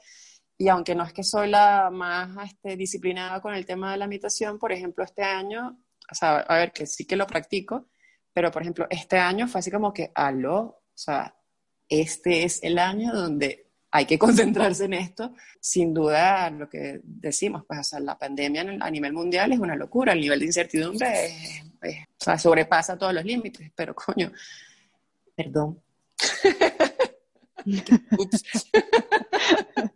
Está bien, está bien. Coño, si es una palabra. No, no, no, no, qué feo, perdón.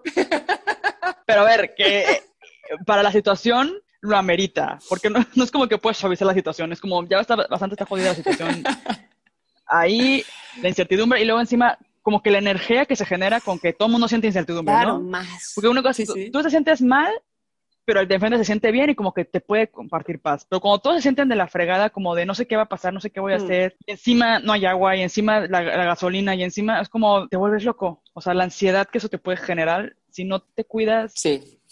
Sí, sí, sí, sí. La cabeza. Sí, sí, sí, sí. Tienes que cuidarte absolutamente todo, ¿sabes? Porque, bueno, al final somos un todo donde mente, espíritu y cuerpo es integral, pues, ¿sabes? No son cosas separadas de pan, en serio. O sea, yo cuando comenzó todo esto dije, ya va, o sea, hay que enfocarse seriamente, o sea, todos los días, así tal cual, o sea, así que lo primero que me despierto es así como que, ok, vamos a agradecer que estamos en este nuevo día, sí señor, aquí vamos.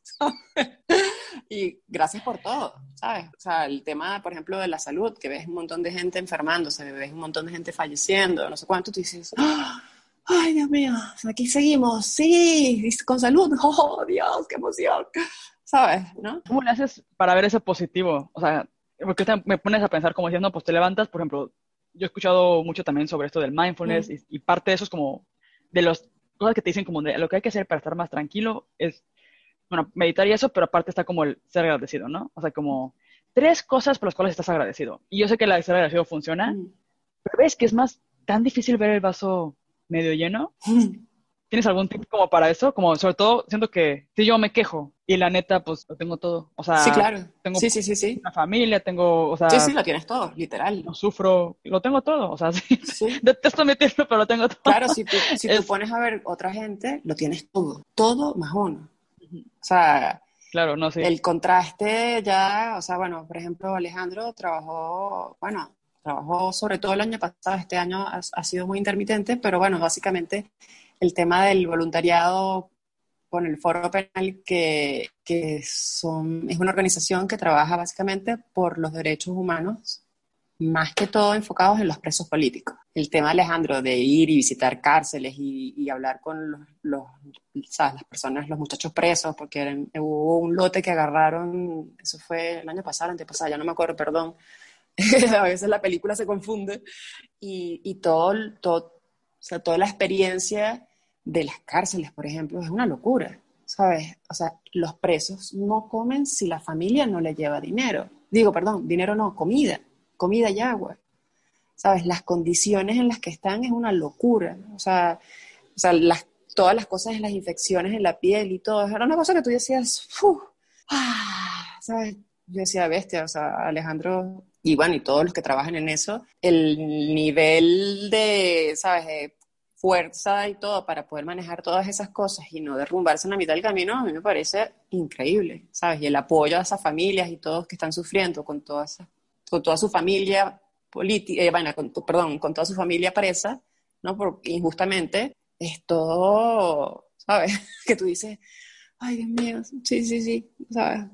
Sí, hay mucho que agradecer, hay demasiado que agradecer. Y es lo que te digo, o sea, el solo hecho de levantarte y decir, tengo un día por delante, ya no ni siquiera es una vida, un día. es como, ¡ah! Sí. Y ojo, uno evidentemente le dan sus subidas y sus bajadas de como, que todo es una porquería. sí, sí, sí. Todo nos pasa. Sí, no, yo ahorita me imagino que, o sea, e, ese sentimiento lo debe tener la mayoría del planeta. Pero bueno, por ejemplo, tú ves a Emi, la ves y dices, mira, mi hija está creciendo, ¿sabes? Saludable. O sea, damos demasiadas cosas por sentado. Demasiadas. Sí. Como lo del, tal cual lo que hablamos, ¿sabes? Lo del agua, la luz, este, esas cosas se supone que, ¿sabes? Casi como que es como respirar. No, si no se cuida la infraestructura de un país, se va al demonio. Sí, no, yo creo que sí es bien importante eso, pero a veces sí es difícil valorar lo que uno tiene, ¿no? Sí, sí, sí. Eh, cada, cada quien a sus circunstancias. yo me acuerdo una vez que yo estaba en el 2016, que me, o sea, fuimos, yo me fui a Barcelona a hacer como unos talleres de cerámica y Ale se fue a hacer el Camino de Santiago. Había que elegir, pues, una cosa y otra, ¿no? Ajá. Y me acuerdo que yo estaba sentada en un bar una noche y tenía como unas holandesas al lado. Y comenzaron a hablar conmigo y me acuerdo que se estaban quejando de, no me acuerdo ya qué cipote, y yo así como, ah, qué lindo. yo quisiera que esos fueran mis problemas. Problemas de primer mundo se le llama eso. sí. Pero bueno, ojo, sí, al final cada quien en sus circunstancias. O sea, evidentemente a ti te va a agobiar según lo que estés rodeado y ya, pues, ¿no? Este, Pero bueno, por ejemplo, fíjate que me, me, he dado cuenta que el tema de, la respiración, que es una de las cosas que evidentemente te hacen tener conciencia en el mindfulness, es que una vez más, uno da la respiración por sentado, pero uno no está consciente de cómo respira. Y yo sí me he dado cuenta desde hace mucho tiempo, porque bueno, al final vivo en el país en el que vivo y yo medianamente soy bastante sensible. y eso que trataba de controlar mi tema de nervios y qué sé yo. De repente me daba cuenta que me faltaba el aire. Y era, ¿y qué? ¿Pero por qué demonios me falta el aire? Y es porque básicamente uno eh, empieza como a respirar menos, ¿sabes? Es como que mm, sí, te mantienes viva porque, estás, porque respiras, pero no respiras lo suficientemente bien para que de verdad la cosa sea como la tarea bien hecha. Para que se oxigene bien el cerebro, todo. de hecho, yo me pregunto, mi, mi memoria un poco loca es, es porque no estoy oxigenando bien el cerebro, ¿sabes? Para mí, con el tema, todo, todo esto, volviendo al taller sensorial y lo de la meditación, para mí era también como una oportunidad de sensibilizar a las personas con cosas que me parecían a mí importantes, eh, que las tuvieran como en el radar, porque al final, pues escuchando a estos científicos y toda esta gente que trabaja en todo este tema de la meditación, porque ojo, no es una cosa así eh, banal, sino de verdad es algo serio, es tan importante como lavarse los dientes. Pues. Sí. ¿Sabes? Algo que hay que cultivar, porque mucho se enfocan en la gente del tema del cuerpo y qué sé yo, cuando en realidad hay que cultivarlo todo, o sea, la mente, el espíritu, el todo, todo, todo, somos un todo. Que, que si no lo, no lo equilibras, cojeas por algún lado. Eso, por ejemplo, yo, yo no soy, o sea, no sé. He intentado como meditar, me bajé como unas aplicaciones, bla, bla, bueno, soy un fail. Pero bueno, el, otro día, pensando, por ejemplo, en Emilia, ¿no? Que dije, me gustaría que ella como que creciera ya con, con ciertas cosas. Por ejemplo, otro escuché en un, un podcast, eh, no me acuerdo si tú lo mandaste, de hecho, creo que sí, algo me recomendaste. Bueno, no es probable porque también eh, me gusta eso, la, en la meditación de los niños.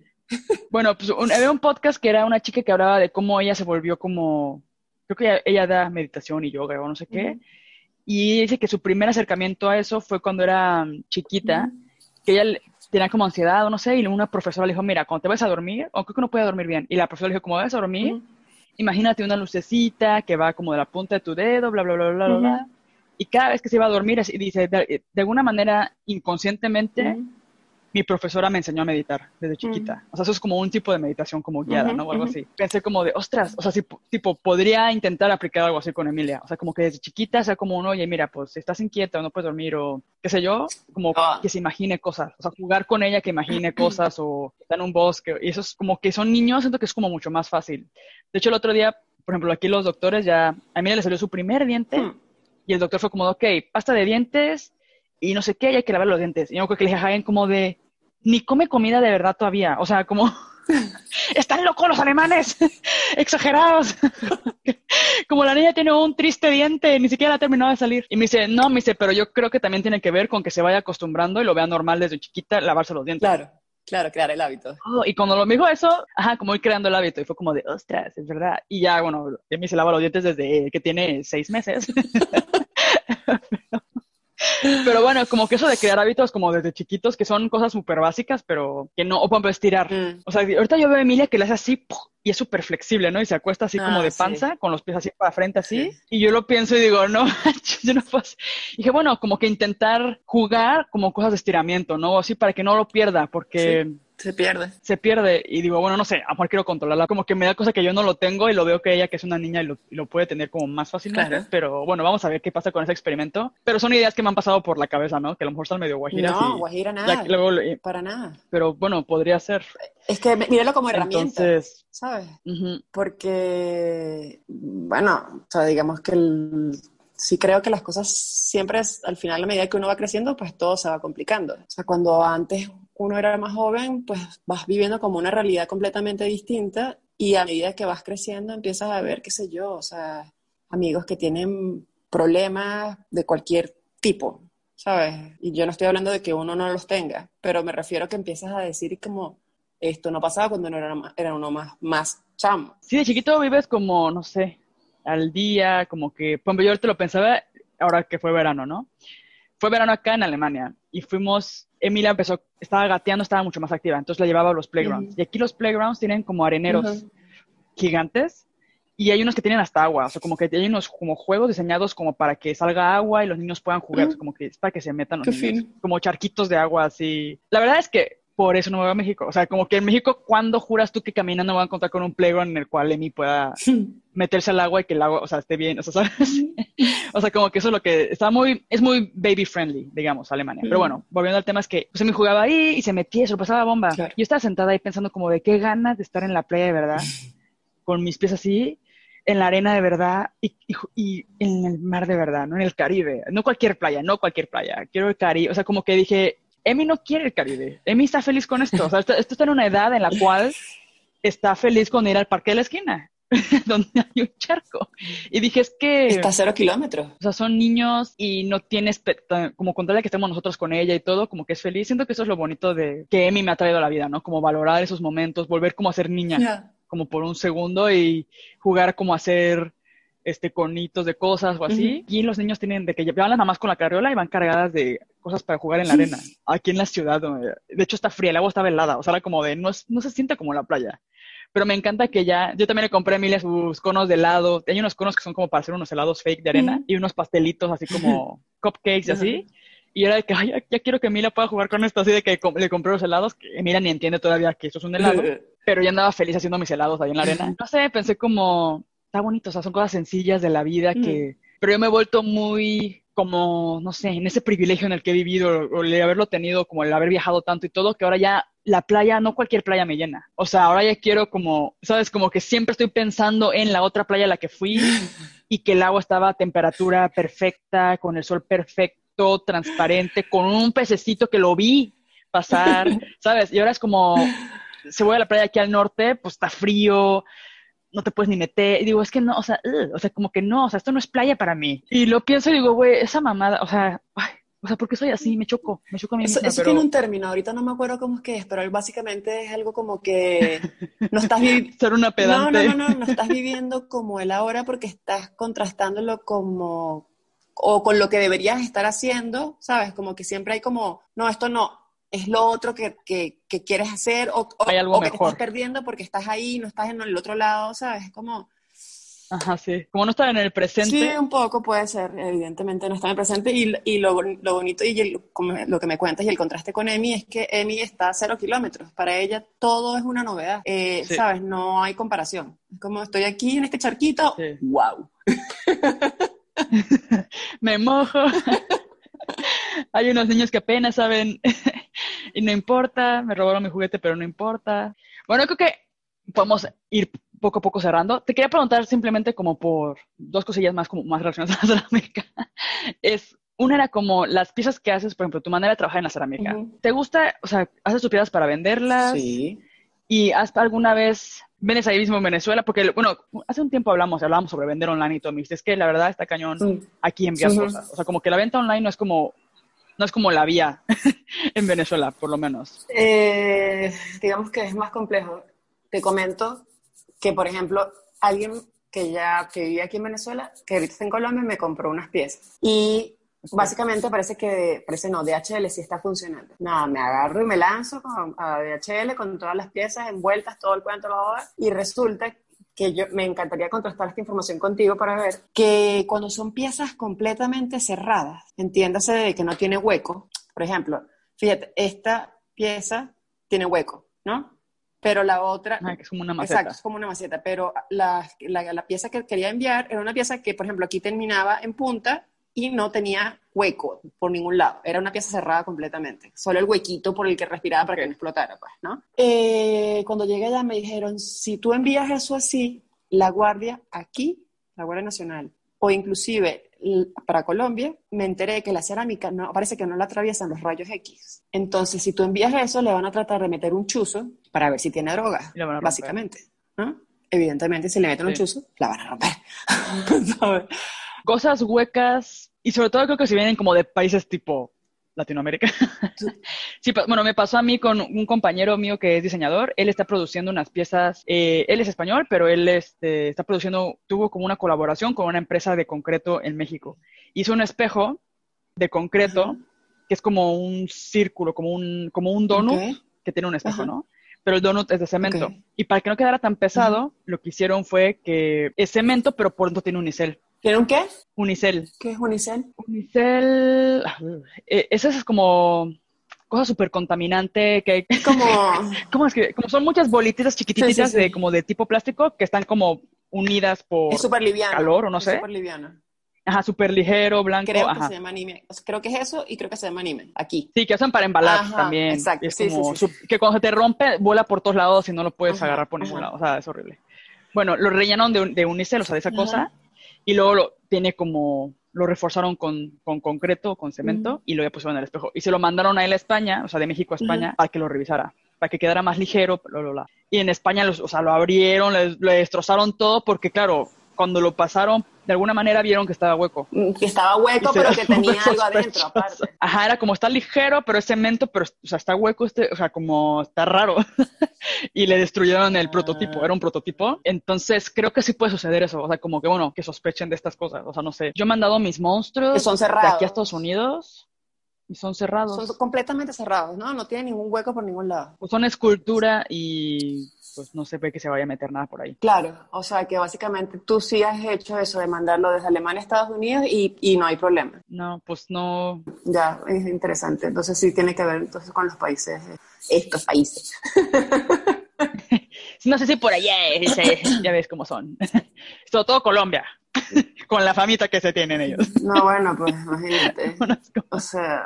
también México. Sí, bueno, con el tema de la droga, pues me imagino que por todos lados, en la. Cualquier cosa es posible. te están buscando ver. Pero si piensas, tipo, abrir una tienda online en algún punto, o manejar pedido, o. Estoy ahorita. ¿Cuál es tu estrategia de marketing y venta? Ahorita, no, no, ahorita sí que estoy pensando tratar de ver y hacer piezas que puedan, o sea, que sean como más pequeñas que sean huecas y qué sé yo, ¿sabes? Para que cuando la guardia la abra no tenga que estar buscando más allá, sino simplemente, ah, mira, esto es, ya está, lo cerré y, lo, y, lo, y se va, ¿no? Sí. Porque, bueno, nada, pues obviamente si se puede mandar, hacer envíos hacia afuera, pues obviamente mucho mejor, ¿no? Esa, esa es la estrategia.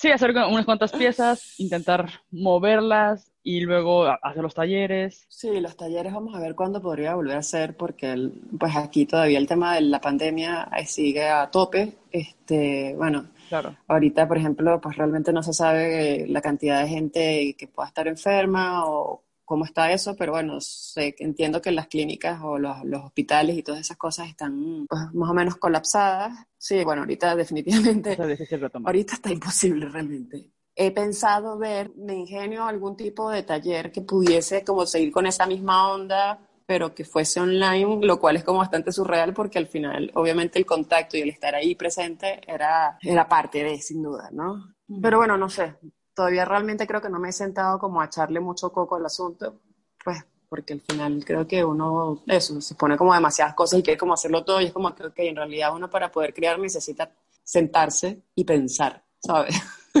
No es que la broma va a caerme así del cielo y que, ah, aquí está la respuesta. Sí, sí, no hay que dedicarle tiempo como a ver. Sí. Y te quería preguntar ya eh, un poco, bueno, para ir cerrando, pero era, antes de la pandemia, ¿intentaste el tema del trueque? ¿O eso se maneja ya en Venezuela? Porque siento que es como... Como el trueque. Por ejemplo, no sé, como intercambiar cosas o intercambiar... Eh, no sé, mm. tipo armar un taller, intercambiarlo por verduras y como, o sea, como con, ir con la gente y decirles como de, pues... No, no, no, no, realmente, ah, no. ah, no. Sí, bueno, porque imagínate, o sea, por ejemplo, no sé, vas al mercado y no le vas a llegar y que no, mire, yo tengo este taller. ah, sí, claro. Bueno, pero me imagino, porque me imagino que habrá, no sé, yo, bueno, yo estoy imaginándome aquí historias que...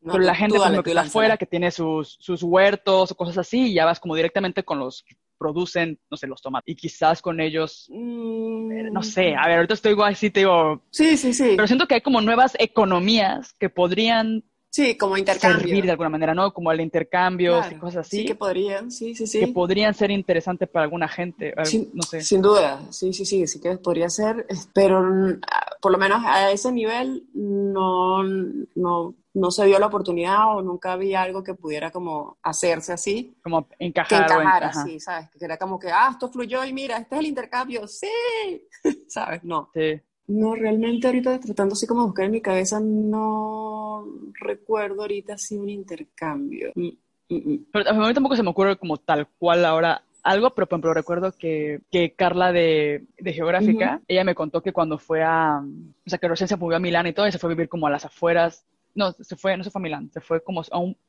una ciudad, un pueblo cerca de Roma. Yo me acuerdo de ella que se hacía las, literal unas excursiones a dar clases en el norte, con una maleta en tren. Sí, y ella se mete como a mercados, pero son mercados literal como de que la es gente, o sea, que no sabe quizás como el contexto como que tenemos de diseño o el contexto que tenemos como de bla, bla, bla. Y dice que pues ella se iba y pues también empezó a aplicar trueque, empezó a aplicar como otro tipo de, de economía que se salían como de esto que nosotros ya tenemos como prefabricado en nuestra cabeza, ¿no? Que es como, pues yo hago una pieza y tú me tienes que dar eh, mil euros por mi pieza porque soy súper creativo. O sea, al final es como que no, quitemos todas esas ideas que tenemos y veamos como tú tienes algo que me beneficia a mí, yo tengo que te beneficia a ti. Inclusive, amonos una pieza, a lo mejor es un taller. Es como te gustaría experimentar. O, sea, fíjate que en realidad el único intercambio que realmente, ahora pensándolo, es una amiga que estaba dando unos cursos de fotografía de alimentos. Y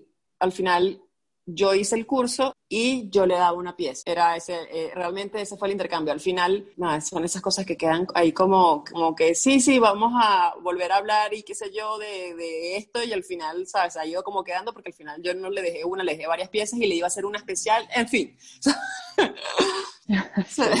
son esas cosas que uno deja ahí como no resueltas, pero que sí, en realidad, sí, al final sí hubo un intercambio. Eso ha sido, creo que, el único intercambio que recuerde ahora. Pero sí, obviamente que siempre es una posibilidad. O sea, yo, por ejemplo, con lo que me, me quedé con las ganas de hacer y, era lo de un taller sensorial para los voluntarios del foro penal, como que darles un espacio como para que, ¿sabes? Como que relajaran y... y Sí, o sea, como que drenaran por ahí porque bueno, porque nada, a mí toda la parte como emocional, psicológica, todo eso para mí también es como súper importante y yo decía, ustedes necesitan algún lugar donde drenar, por el amor de Cristo, ¿sabes? Porque me acuerdo que en algún, ¿sabes? Así como que ustedes tienen algún tipo de asistencia porque esta realidad que ven es muy dura. Bueno, no sé, yo soy particularmente, te lo juro, soy la más llorona del salón, soy súper sensible. No, sí, pero aunque seas el más fuerte del mundo aparentemente, siento que siempre es bueno sí.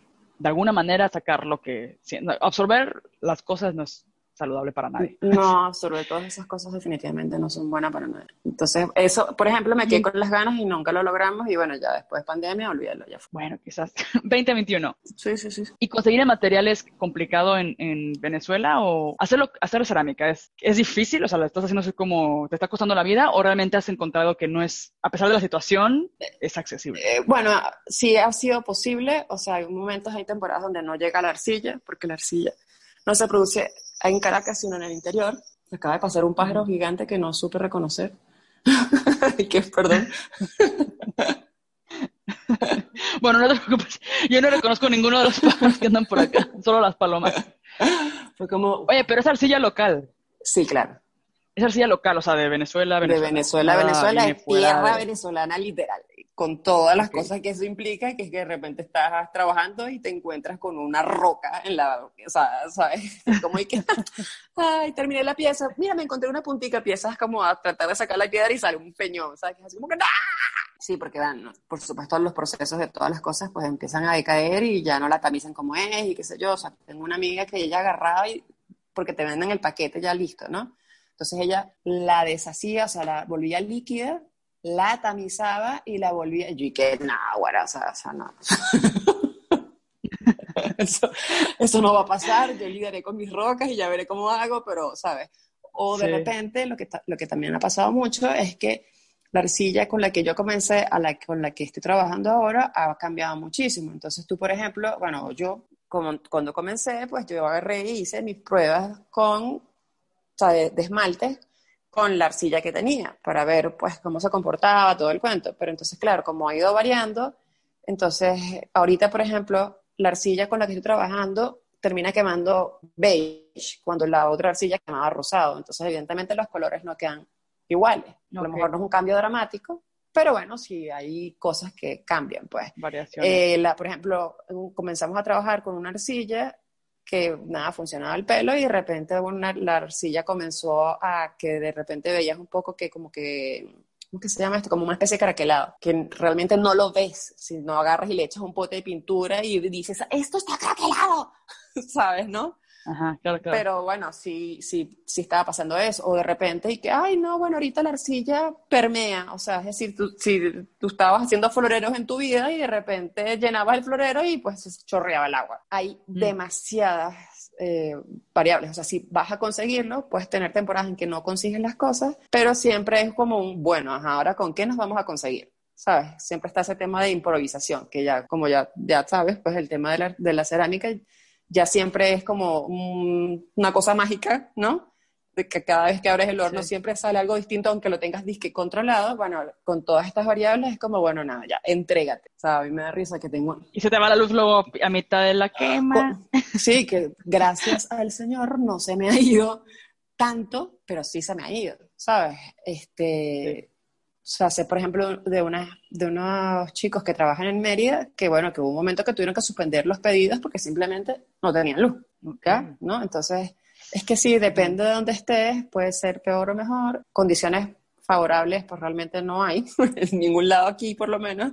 Este, sí tenemos un proveedor que, pues, es el proveedor de la vida, porque creo que tiene como 200 años, si me escucha más asesina. Distribuyéndola a todo. A toda, bueno, a toda Los Caracas. esmaltes también.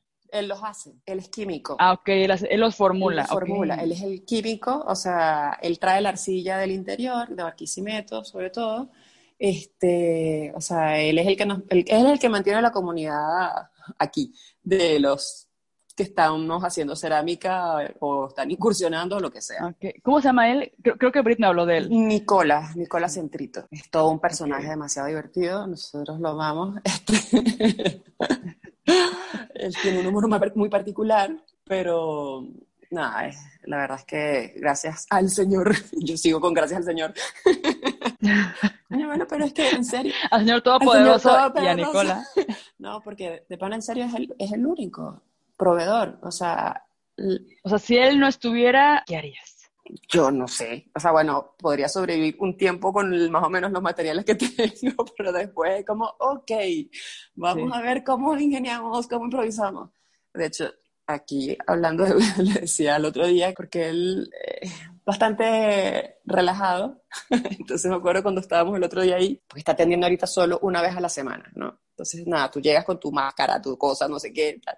Y entonces de repente él, cuando él se relaja y le cae bien la gente en la que está, él agarra y dice, ay, quieren un michecito, un no sé qué cosa. Entonces yo venía de haberme enterado un poco de cosas de gente que le había dado, les había contagiado y bla, bla, bla. Entonces yo iba así, o sea, hermética, o sea, a mí no me, ni me mire. Entonces, y que bueno, habían otras personas y terminaron aceptando. Y Lula, yo en una esquina así, casi que aléjense. Y ellos tomando michecitos. Y decía, ¿qué necesidad, la más amargada, qué necesidad tienen de estar exponiéndose innecesariamente por el amor de Cristo? y le decía, doña Nicola, por favor, te podrías cuidar. si no es por ti, por nosotros. Ya claro, si te pasa algo, ¿qué vamos a hacer? Ay, no, no, no, no. Ay, sí, no. Sí, bueno, porque la otra, la otra gente que sé que existe es más que todo, pero para, para barbotines, para moldes. Ok. Mm, Y, mm, y creo que trabajan más con esmaltes de baja. Tú trabajas con alta. Sí, bueno, con los cinco sí es alta, sí, sí, sí. Ok, ok. Este, y fíjate que quemaba hasta hace nada, o sea, hasta el comienzo de año en cono 4 y pasé a quemar a cono 5 por el tema de la arcilla. Entonces también ahí los colores que ya tenía más o menos controlados, obviamente hay unos cuantos que ya no queman igual porque subí un cono, ¿no? Ok. Entonces, Claro. bueno, en fin, Y sí varía un buen. Vamos fluyendo, vamos viendo cómo, cómo la manejamos. Pero hasta ahora, o sea, no ha habido ningún momento donde diga, ah, no puedo trabajar porque no tengo material. Siempre he tenido.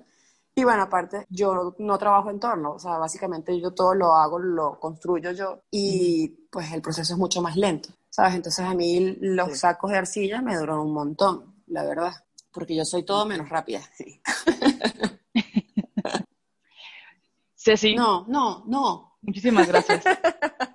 Te tengo que dejar.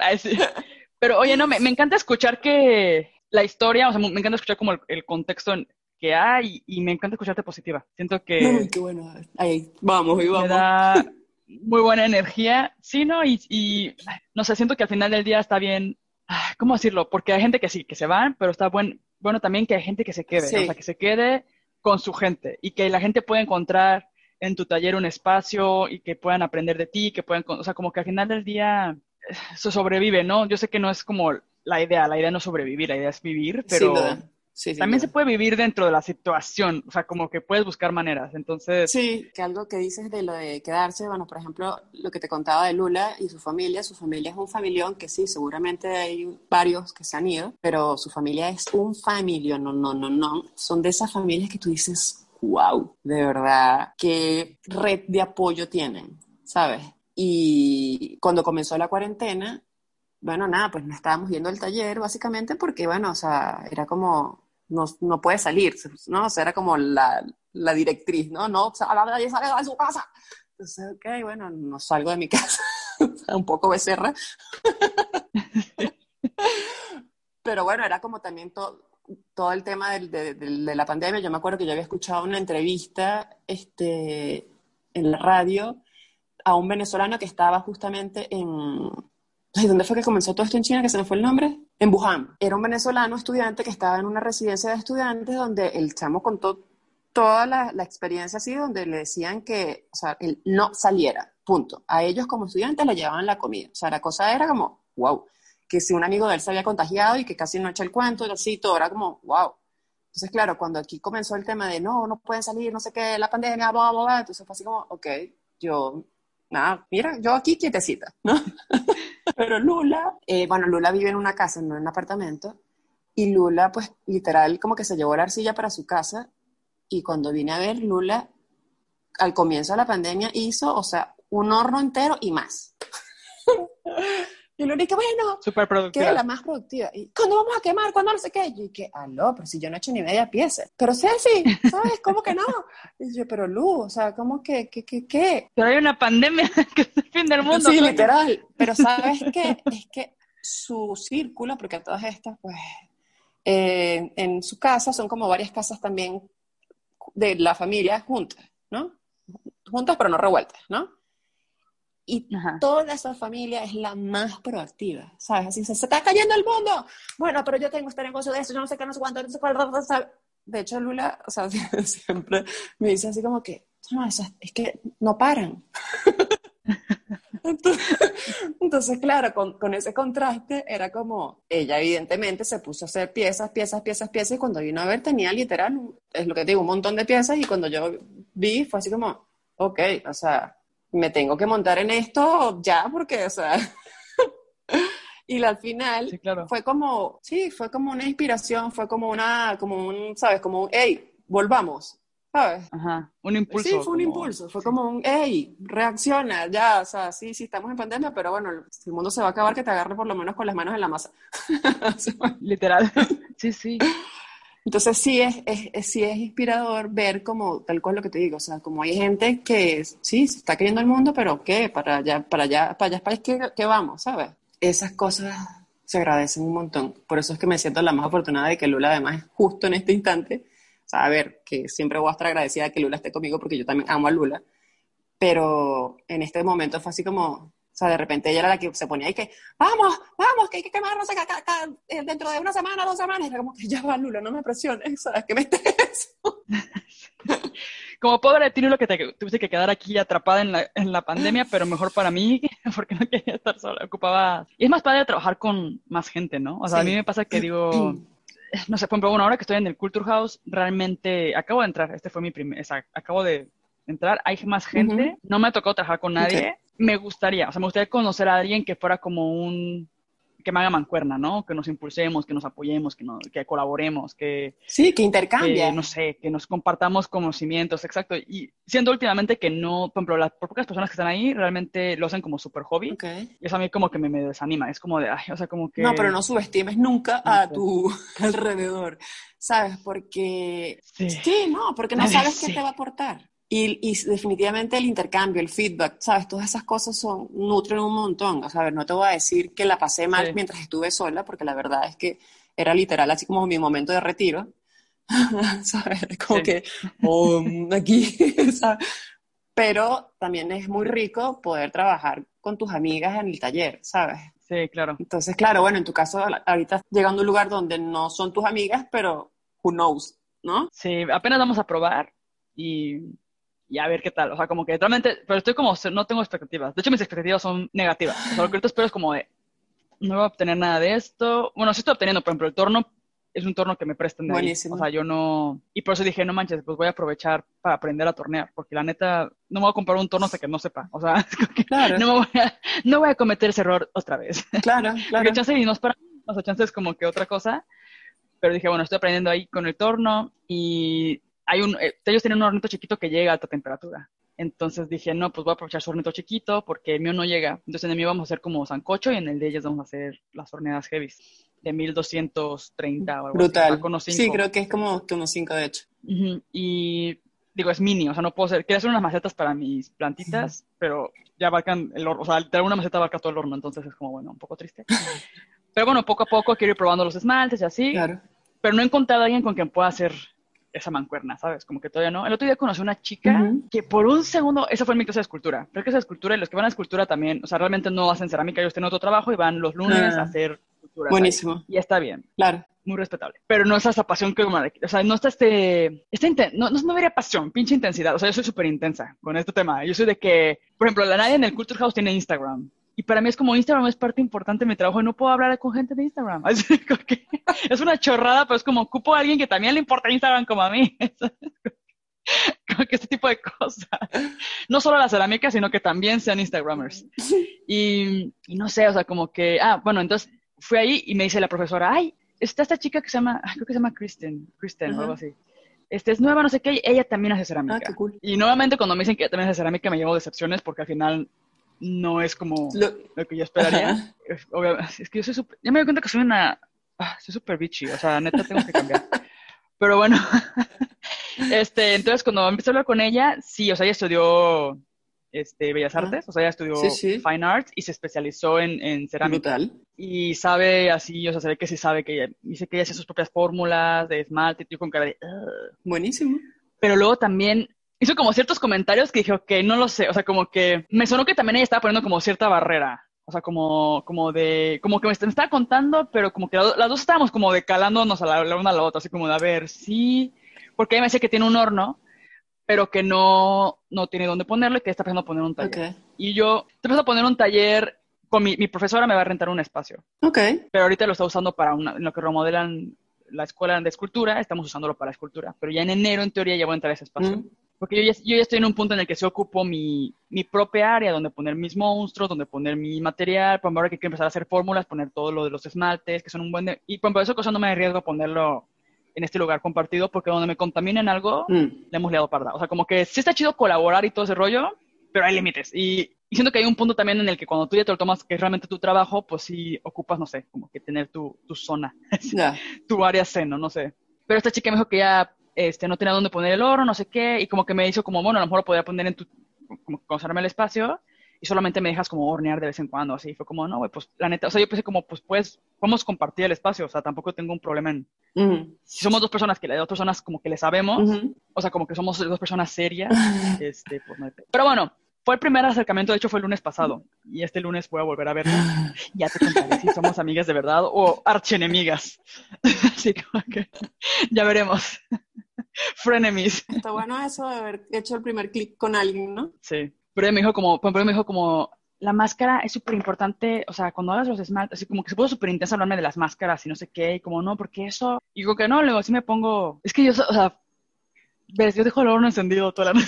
Ya, bueno. soy, una anima de la seguridad. O sea, sí hago seguridad, pero muy Mexican style. O sea, como muy como, eh, si pasa, ya, veré cómo lo resuelvo. Ya, ya, ya, claro. y ella, sí se ve que era como súper estricta, como... ¿Es alemana? Como que, sí. Ya, bueno. Y, y, y, se veía como muy, en general se ve que es una persona... mi, super, lo que la, mi super lectura de ella, nada más la, hablé con ella cinco minutos, pero bueno, lo que percibí de ella es que sí es como muy, muy seria con su trabajo. Entonces siento que como que al final del día sí requieres que la otra persona, si vas a colaborar, sea también seria. O sea, como que yo lo que sentí fue como una, como que eso fue como el ir y venir, ¿no? Como el, como, ¿qué sabes tú? ¿Qué sabes? ¿Qué sé yo? Ah, has hecho esto. Y le dije, no, pues tomé este curso de esmaltes y hice estas pruebas. Y fue como, no, sí, porque yo estudié bla, bla, bla, y también hice bla, bla, bla, y cono tal, bla. Entonces estamos como que medio... Se estaban midiendo. eh, showing off, ajá, exacto, literal, estábamos midiéndonos todo el tiempo. Pero yo también sentía como, como que ella, pues también en su trabajo, su carrera, y como que lo quería retomar y todo. Ujú. Entonces, no sé. Claro, luego voy yo súper seria, súper seria, y luego le enseño mis monstruos. y ahí pierdo toda la seriedad. Es como, ah, haces monstruos. Pero son monstruos muy serios, ¿ok? Con mucha seriedad me tomo mis monstruos. Exacto. Es muy chistoso eso. Pero bueno. No, pero bueno, eh, mira, capaz y terminas de verdad trabajando con ella y pues creo que es eso, el contraste de que cada una es completamente distinta, al final hace ahí como un medio, ¿no? Un Sí. balance. Puede ser bueno. Sí, sin duda, seguro. Necesito eso, necesito alguien que me ponga en mi lugar. Alguien que me diga, ponte la máscara. No, bueno, pero suena como una Limpia. situación de ganar-ganar, ¿no? O sea, donde ella Sí. seguramente aprenderá un montón de cosas de ti y tú aprenderás un poco un montón de cosas de ella también, pues, ¿no? Sí, Suena bien. sí, yo te contaré con ella. A ver el lunes qué tal nos da y a ver si armamos algo juntas, pero... Ok, ok, ya, Ah, ¿de córtame. qué estamos hablando de Córtame, ello? córtame. De los frenemies. Ah, bueno, porque estamos hablando, bueno, que está interesante colaborar con gente. Sí, sí es. Ya te corto, Ceci. Ay, no, porque... Pero no, estuvo bueno, estuvo buena la conversación. Creo que no hablamos tanto de cerámica al final. Pero no, cuando lo logra editar así todo, creo que sí hablamos Un poco de bien. todo. Y siento que otras historias también está interesante escuchar, como otros, como la otra parte también está bonito como ver el contexto. Claro, no, sin duda, sí es chévere esa parte. Como que vivimos en una burbuja todos y de repente como que escuchas como de, hostia, hemos escuchado a Venezuela, pero realmente sabemos qué pedo, cómo es y qué se siente, por ejemplo, tener un taller allá. Claro, sí, sí, sí, sí, sí. No, no todos, eh, no todos tienen, no todos tienen una vida Instagram, pues, en pocas palabras. Sí, no todos tienen Instagram. y, y- y encima no todos tienen vida de Instagram. Y los que tienen Instagram no tienen una vida de Instagram. Sí. Al final, créeme que no tener vida Instagram creo que sería un alivio para muchos. Sí, para mí personalmente. Soy la primera que tengo un amor-odio con Instagram. Ok, Ceci, ya me cayó. muchísimas gracias. Gracias a ti, Pau. No, no te calles. Luego volvemos a hablar, pero ya sin tener la presión del tiempo. Sí, sí, va. Y si vienes a Alemania a visitar a tu hermano, aquí eres bienvenida. Gracias, Pau. En mi futuro taller, que todavía no tengo. En tu futuro taller, seguro que de aquí a que yo vaya. O en mi taller colaborativo. Sí, sí, es cierto. Pero bueno, estuvo genial hablar, que nos contaras un poco. No, gracias, Pau. Y seguimos en contacto por ahí. ¿Dónde podemos encontrarte? Tu trabajo. Por los momentos en Instagram. Ajá. Eh, C underscore dos puntos escrito. O sea, escrito entiéndase palabra, no como número. C-bajo dos puntos, literal. Literal. Y, ya porque no, Ya, he, bueno, no he todo- hecho página, no nada, sí, todavía yo sigo con esa cosa que ya tú lo lograste, hiciste en la página, montaste guitacocerámica, este, hiciste un montón de cosas, tienes una hija y yo todavía estoy que sí. Yo tengo una vida online. Excepto Emilia. Emilia es el único, el único logro que no es. Tienes un montón de logros, El único logro real, ¿Qué hablas, Pau? Tienes un montón. que no es online. Deja de darte con tanto látigo, por el amor de Cristo. Ah, Joder. ah, ya hablaremos también de. Tienes que terapiarme otro día.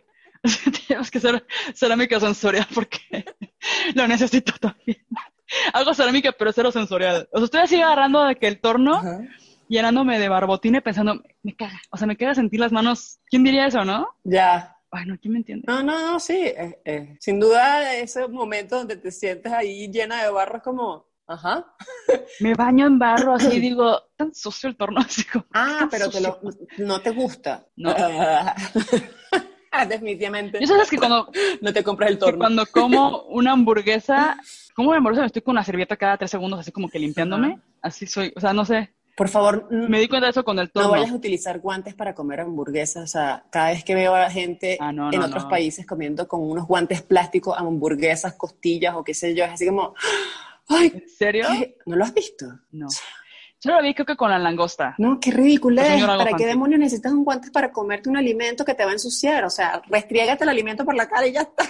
Chúpate los dedos. Mi mamá odia de Sí. chuparse los dedos. O sea, cada vez que uno de repente hacía y que, ¿qué vas a hacer? Y que, Cada quien con sus manías. sí. Pero si yo lo del torno en la barbotina, sí. O sea, ve cómo está mi pobre celular. Bueno, casi ya que no se nota, pero Ah, bueno, ya. todo embarrado de, Pero fuiste hoy, ¿no? de que También. estoy grabando y lo tengo que embarrar todo mi pobre. Pero bueno, Ceci, ahora sí. Muchísimas gracias. Te mando un abrazo hasta Venezuela, hasta Caracas. igual un, un, abrazo gigante para Alemania, que no me acuerdo ya ni qué ciudad estás viviendo, por cierto, Pau. La ciudad que no existe. Dios. Bielefeld. Así bromean los alemanes, así bromean los alemanes, te lo juro. No, no me lo inventé yo. Los alemanes le llaman como la ciudad, esa ciudad ni existe. Ok. Así, así son. Pero bueno, seguimos en contacto por Instagram. Un abrazo, Pau. Nuestra cibervida. Un beso, gracias por tu tiempo. No, gracias a ti por el tuyo, un, un montón de besos. Chao.